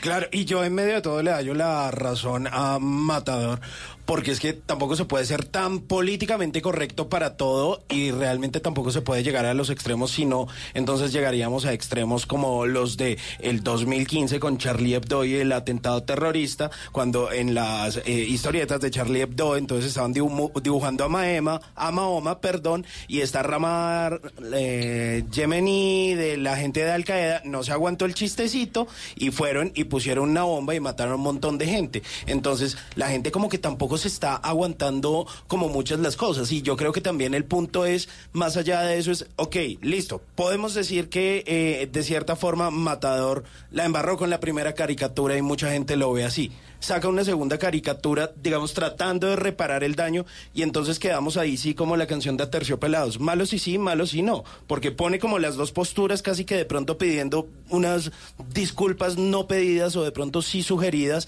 pero entonces ni les gusta ni lo otro. ¿no? Matador, y si usted volviera al tiempo, ¿vuelve a publicar esa caricatura después de todo lo que ha generado? Sí, sí, le, le voy a explicar por qué. Porque hay una, hay, hay una vaina en redes sociales y se supone que, que, lo, que lo que se llama eh, censura previa. ¿Cuántos de nosotros o cuántos de los oyentes no empiezan a escribir un tweet o un estado en Facebook y luego se arrepienten? ¿Por qué? Porque dicen, no, voy a ofender a tal persona, no lo puedo colocar. Entonces realmente lo que estamos ha- haciendo aquí en una época en que cada uno tiene la posibilidad de exponer lo que piensa y la gente se está callando eso por, por, por este tipo de cosas. Yo lo volvería a hacer porque realmente mi intención no fue ofender a nadie. Y si alguien se ofendió con la caricatura, tiene dos opciones. Muy fácil. Puede, puede, puede, puede bloquearme en internet no, o no las puede volver a ver. Lo que no puedo hacer es censurarme porque realmente yo soy un caricaturista. Es una opinión. Claro. No es una ley, es una opinión. Yo- hay yo opiniones que le gustan a la gente, hay opiniones que no. Y usted tiene derecho a tener su opinión. Lo que pasa, Matador, es que en su segunda viñeta, realmente, lo que yo le decía, usted está eh, igualando o más bien obviando la preocupación genuina que tienen muchas mujeres por las por lo que llamamos micromachismos, por la violencia simbólica con los femicidios. Uno, como si no se pudiera uno preocupar por las dos cosas. Y dos, créame que esto puede ser visto como usar los femicidios como una estrategia mediática. Cuando, pues cuando uno no es abanderado de una causa, creo que también es tomarse la vocería por las víctimas y creo que es un, eh, también una manera como de quitarle agencia a las personas que están trabajando por fuera de las redes, porque las redes son una burbuja muy pequeña de nuestra sociedad. Pero en la calle, en, las, en los colectivos feministas, en la manifestación política, en los movimientos políticos, hay mujeres trabajando sobre ese tema. Y hombres también, aliados. Yo creo que hay una cosa aquí que me parece importante y, y no la digo solamente a usted, sino la digo también a todos los oyentes y aquí pues en la mesa de trabajo. Y es que burlarse de los hitos de una lucha, de un movimiento social que no es minoritario. O sea, el, el- movimiento social feminista es el movimiento más importante del- del siglo XXI en este momento. Entonces, creo que burlarse de los hitos de este movimiento social banaliza las causas y genera un clima en el cual pues genera un clima antifeminista, en el cual lo que pasa es que se naturaliza el sexismo. Y yo creo que para, para, para, para, que el chiste funcione, eh, obviamente yo no soy humorista, yo soy una simple académica, pero creo que para que el chiste funcione como, como, como ejercicio, pues es un ejercicio también de consenso, ¿no? Y creo que por eso mismo el humor no puede estar exento de crítica. Y, y no podemos pretender que la crítica sea, o sea, tomar la crítica como un linchamiento. Entiendo que muchos de los comentarios que usted ha recibido han sido ataques personales directos a usted, ¿sí? Y que tal vez eh, pu- puedan parecerle o sean injustos. Eso lo entiendo. Y entiendo que, que hay críticas más inteligentes que otras, pero en esa misma línea hay chistes afortunados, hay chistes desafortunados y hay chistes que están perdiendo de vista pues los efectos de realidad que producen los estereotipos que transmiten. Y creo que en un clima en el que queremos mejorar para hombres y mujeres la situación, tenemos que ser, como usted mismo dijo al principio, abiertos a la crítica y no pensar que toda crítica es linchamiento. Y muchísimo menos, porque sí me parece ofensivo simbólicamente poner a, a- a las feministas con una capucha del Ku Klux Klan, ¿no? Es como estamos cruzando unas categorías ahí muy fuertes, porque el feminismo ha sido un gran movimiento en la lucha de derechos sin mandar a nadie a un campo de concentración, sin matar a nadie en una hoguera, o sea, también guardemos el sentido de las proporciones. Yo le voy a hacer una pregunta. Entonces, no nos podemos reír de, de las feministas. Claro que sí. Por supuesto. De hecho, yo le recomiendo humoristas gráficas que, se- que, que, que desde el feminismo se burlan de muchos de los estereotipos del feminismo. Una de ellas es Moderna de Pueblo, que es mu- muy buena. Eh, y claro, y hay humor feminista y hay humor a, a costa del feminismo, desde Pero, el feminismo pero mismo. entonces el lío es que lo haga un hombre o lo No, hacer una mujer. no. El lío, Pregunto. el lío para mí es que caigamos en, en unos estereotipos facilistas y que frente a esos estereotipos empecemos a reducir el rol de las mujeres en otros campos. ¿Sí? Y me parece que el lío es que pensemos que el sexismo es natural y que pues que no tiene efectos. Me parece que el lío no es que lo haga un hombre, no es que lo haga una mujer. Me parece que el lío es que estamos acudiendo a un lugar muy socorrido, muy manido, que reduce a las mujeres a solamente una dimensión y esa dimensión es subordinada y que nos pone en una posición banal. Ahora, usted tiene todo el derecho a hacer su chiste, pero como le decía, también tenemos derecho como audiencia, ni siquiera como feministas, tenemos derecho a hacer el ejercicio crítico y tenemos derecho a que no nos guste su chiste y tenemos derecho a que nos parezca ofensivo. Y eso no implica Sí. que lo estemos condenando a la hoguera. Pero, por eso, es que, eh, y tienen derecho a bloquearme, y tienen derecho a no ver las caricaturas. Lo que no tienen derecho es a pretender a que yo, a que alguien nos siga publicando sus caricaturas. Ah, no, usted, mire, y Que eso sí es censura. defiendo, pero Ustedes- como he dicho, hasta la muerte ustedes- su derecho a expresarse, como, como defiendo el mío. pero muchas muchas feministas no lo ven así. Miren, es que se perdió se perdió el sentido común como tal. En, en España hay un, hay- es que realmente es, es increíble. En España hay un colectivo de mujeres feministas y son veganas y tienen tienen una granja y en la granja sacaron los gallos de las gallinas porque los gallos le pegaban a las gallinas y eso era machismo. Eso en sí es una caricatura. O dígame que no. Pues sí. Bueno, Matador, mire, eh, le queremos agradecer muchísimo su tiempo. Eh, le queremos agradecer que haya expuesto sus puntos. Eh, la idea aquí no es convencer a nadie, eso es una como un discurso nuestro en Bla Bla Blue. Sí, no, aquí, no, no, aquí no. hablamos de todo, de todo y, y no y, y no, es, no es atacar, es que también estaba leyendo un- una opinión de un eh, tuitero que se llama Leonardo Sarmiento que decía que lo hemos traído aquí para darle varilla. Aquí no estamos dando la varilla a nadie, sino simplemente estamos exponiendo todos nuestros puntos de vista. No, no, yo estoy curtido. Ya yo sabemos. creo que Ya tiene callo. yo creo, yo creo tener, imagine, no, y la, y la, cuest- y la cuestión es, eh, es que la gente defiende es una posición moral. Y las feministas se creen moralmente superiores por el solo hecho de, de- de defender su feminismo. Lo mismo me pasó con mi papá y la eutanasia. Los religiosos se creen de una de- moralmente superiores a las personas que toman una decisión de esa. Entonces realmente, de- solamente se defiende ese tipo de decisiones. No, a mí me parece que la caricatura es un medio de opinión. Si hay chistes malos, si usted le- si hay, si hay, si hay un caricaturista que no le gusta, no lo ve. Eh, no yo quiero problema. cerrar una cosa así como Matador abrió con una definición. Me gustaría cerrar mi intervención con la definición más básica del feminismo. El feminismo es un movimiento filosófico y un movimiento social que aboga por la igualdad en acceso a derechos de hombres y mujeres. Si uno aboga por la igualdad entre los géneros y por el acceso a derechos, uno es feminista. O sea que to- los hombres también Entonces podemos yo soy feminista, Sí, y esa es una discusión que quiero para, para, la próxima vez que venga. Hablemos, hablemos de cómo De los hombres que están los hombres en el feminismo. Listo. Matador, muchísimas gracias por, por sus minutos, por su tiempo. Eh, seguiremos pendientes Listo, de, todo su trabajo, lo admiramos mucho.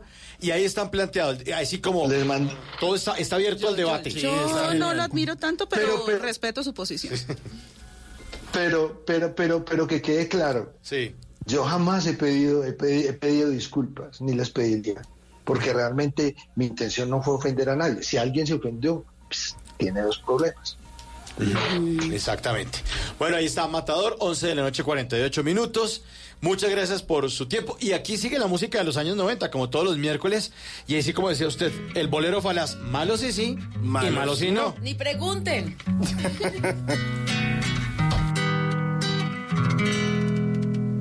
dice. Buscas en mis bolsillos pruebas de otro cariño. Pelos en la solapa, esta sonrisa me delata. Labial en la camisa, mi coartada está hecha trizas. Estoy en evidencia, engañar tiene su ciencia. Estoy hasta la coronilla. Tú no eres mi media costilla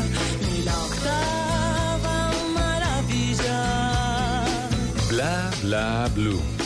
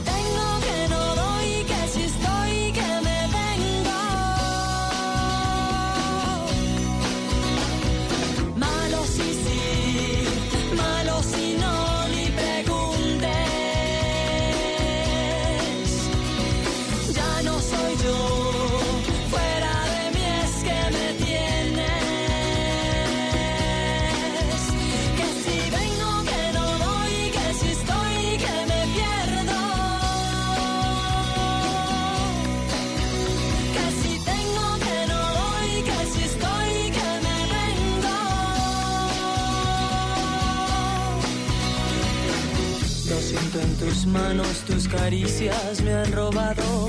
Lo huelo en tu boca, esos besos ya son de otra. ¿Quién será esa infame que no deja que yo te ame? Si yo la encontrara, le partiría esa cara.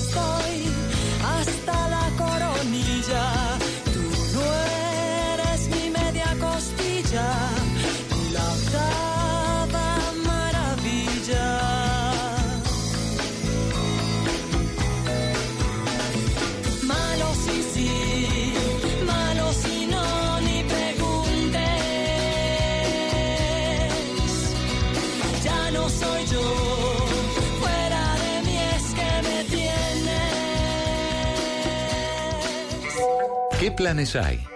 ¿A qué nos quieren invitar? En Bla Bla Blue, el WhatsApp con Tata Solarte.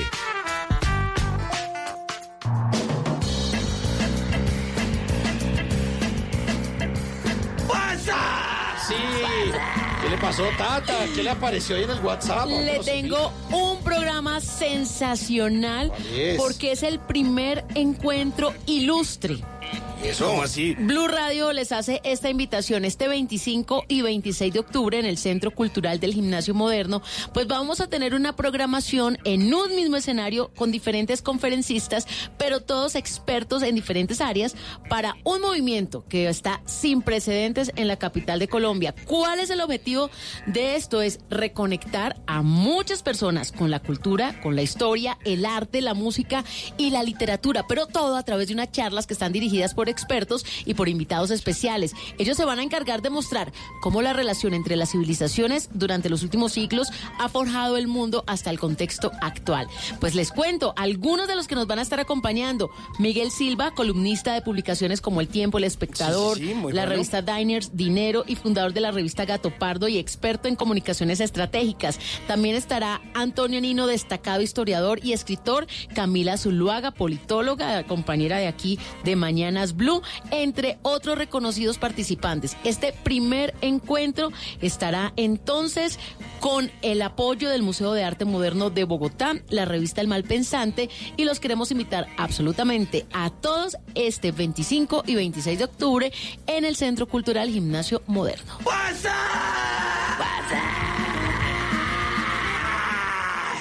Lo que algún día fue noticia, hoy es historia.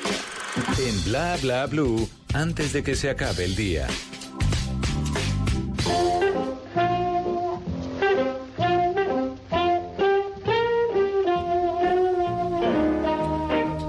Antes de que se acabe el día, vale la pena recordar que un día como hoy, pero del año 1951, nació uno de los músicos más importantes del rock latinoamericano, el gran Charlie García.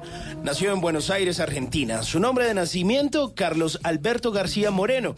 Desde niño desarrolló su gusto y habilidad musical. El primer instrumento que aprendió a tocar fue el piano. Empezó su carrera musical y a los 12 años ya había recibido su diploma de concertista de música clásica. Dos años después integró la banda To Walk Spanish, en donde interpretaba versiones de los Beatles y los Rolling Stones. Más adelante formó Sui Generis junto al gran Nito Mestre. Para ese momento editó su primer disco que se llamó Vida en 1972.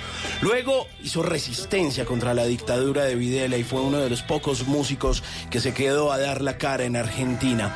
Luego tuvo una banda que se llamó Por Sui Quieco, la cual no duró nada y en la que no grabaron nada. Pero además de eso, pues luego tuvo otra muy buena banda que se llamó La Máquina de Hacer Pájaros. Desde 1978 hasta el año de 1982, Charlie valientemente grabó cinco discos y en ese lapso también formó otra banda, Cero Girán, junto al gran Pedro Aznar. Y luego empezó a trabajar junto a Andrés Calamaro. Pero tiempo después como que tuvieron sus diferencias y pues decidió sustituirlo por otro grande, por Fito Páez en los teclados. Más tarde, pues resulta que decidió empezar un camino en solitario y fruto de ese trabajo fue el LP parte de la religión en 1987. Desde allí han sido cientos de trabajos, canciones, escenarios, reconocimientos y la historia de uno de los íconos de la música latinoamericana, de quien según él se inventó la profesión de ser rockstar y hasta se lanzó de un piso 9 en un hotel. Porque sí, porque así son los rockeros. Antes de que se acabe el día, recordemos esta gran frase de Charlie García. Los intolerantes no entendieron nada. Ellos decían guerra y yo decía, no, gracias. A amar la patria bien nos exigieron. Y si ellos son la patria, yo soy extranjero.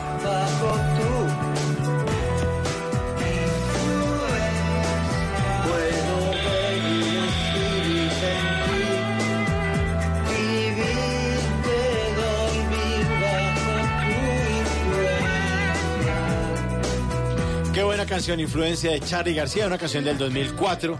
A propósito de esta sección de antes de que se acabe el día. Muy chévere, muy chévere, Simón. Ah, es uno de los grandes. Bueno, eh, ya para redondear entonces este tema, eh, decíamos el debate está abierto, no queremos convencer a la gente, simplemente el espíritu de Bla Bla Blue, que es el mismo de Blue Radio, es exponer los puntos de vista y ustedes, nuestros oyentes, deciden qué hacen con eso. Si les gusta Matador, si siguen viendo sus caricaturas, si se alinean más hacia, hacia la protesta contra lo, lo que se le vino a él encima a partir del, del fin de semana pasado de, diciendo, bueno, no aclare que oscurece, como dice Felipe Zuleta aquí en, en Mañanas Blue, que después hizo la otra caricatura. Sí. Dijo, no aclare que oscurece. Eh, Ángela, muchas gracias por habernos acompañado esta noche y esperamos verla pronto. No, pues gracias como siempre a ustedes y, y la invitación siempre a, a debatir, a criticar, a no quedarnos callados. O sea, para esto son los medios, para, para, para opinar y para decir y para darle voz a todos. Bueno, entonces a usted la pueden seguir ahí en redes sociales, arroba Ángela Perversa, que no es perversa, sus opiniones me parece que son válidas, son muy buenas, son chéveres, y por eso aquí siempre va a tener estos miércoles para hablar de, de- de sus temas aquí en Bla Bla Bla. Bueno, gracias.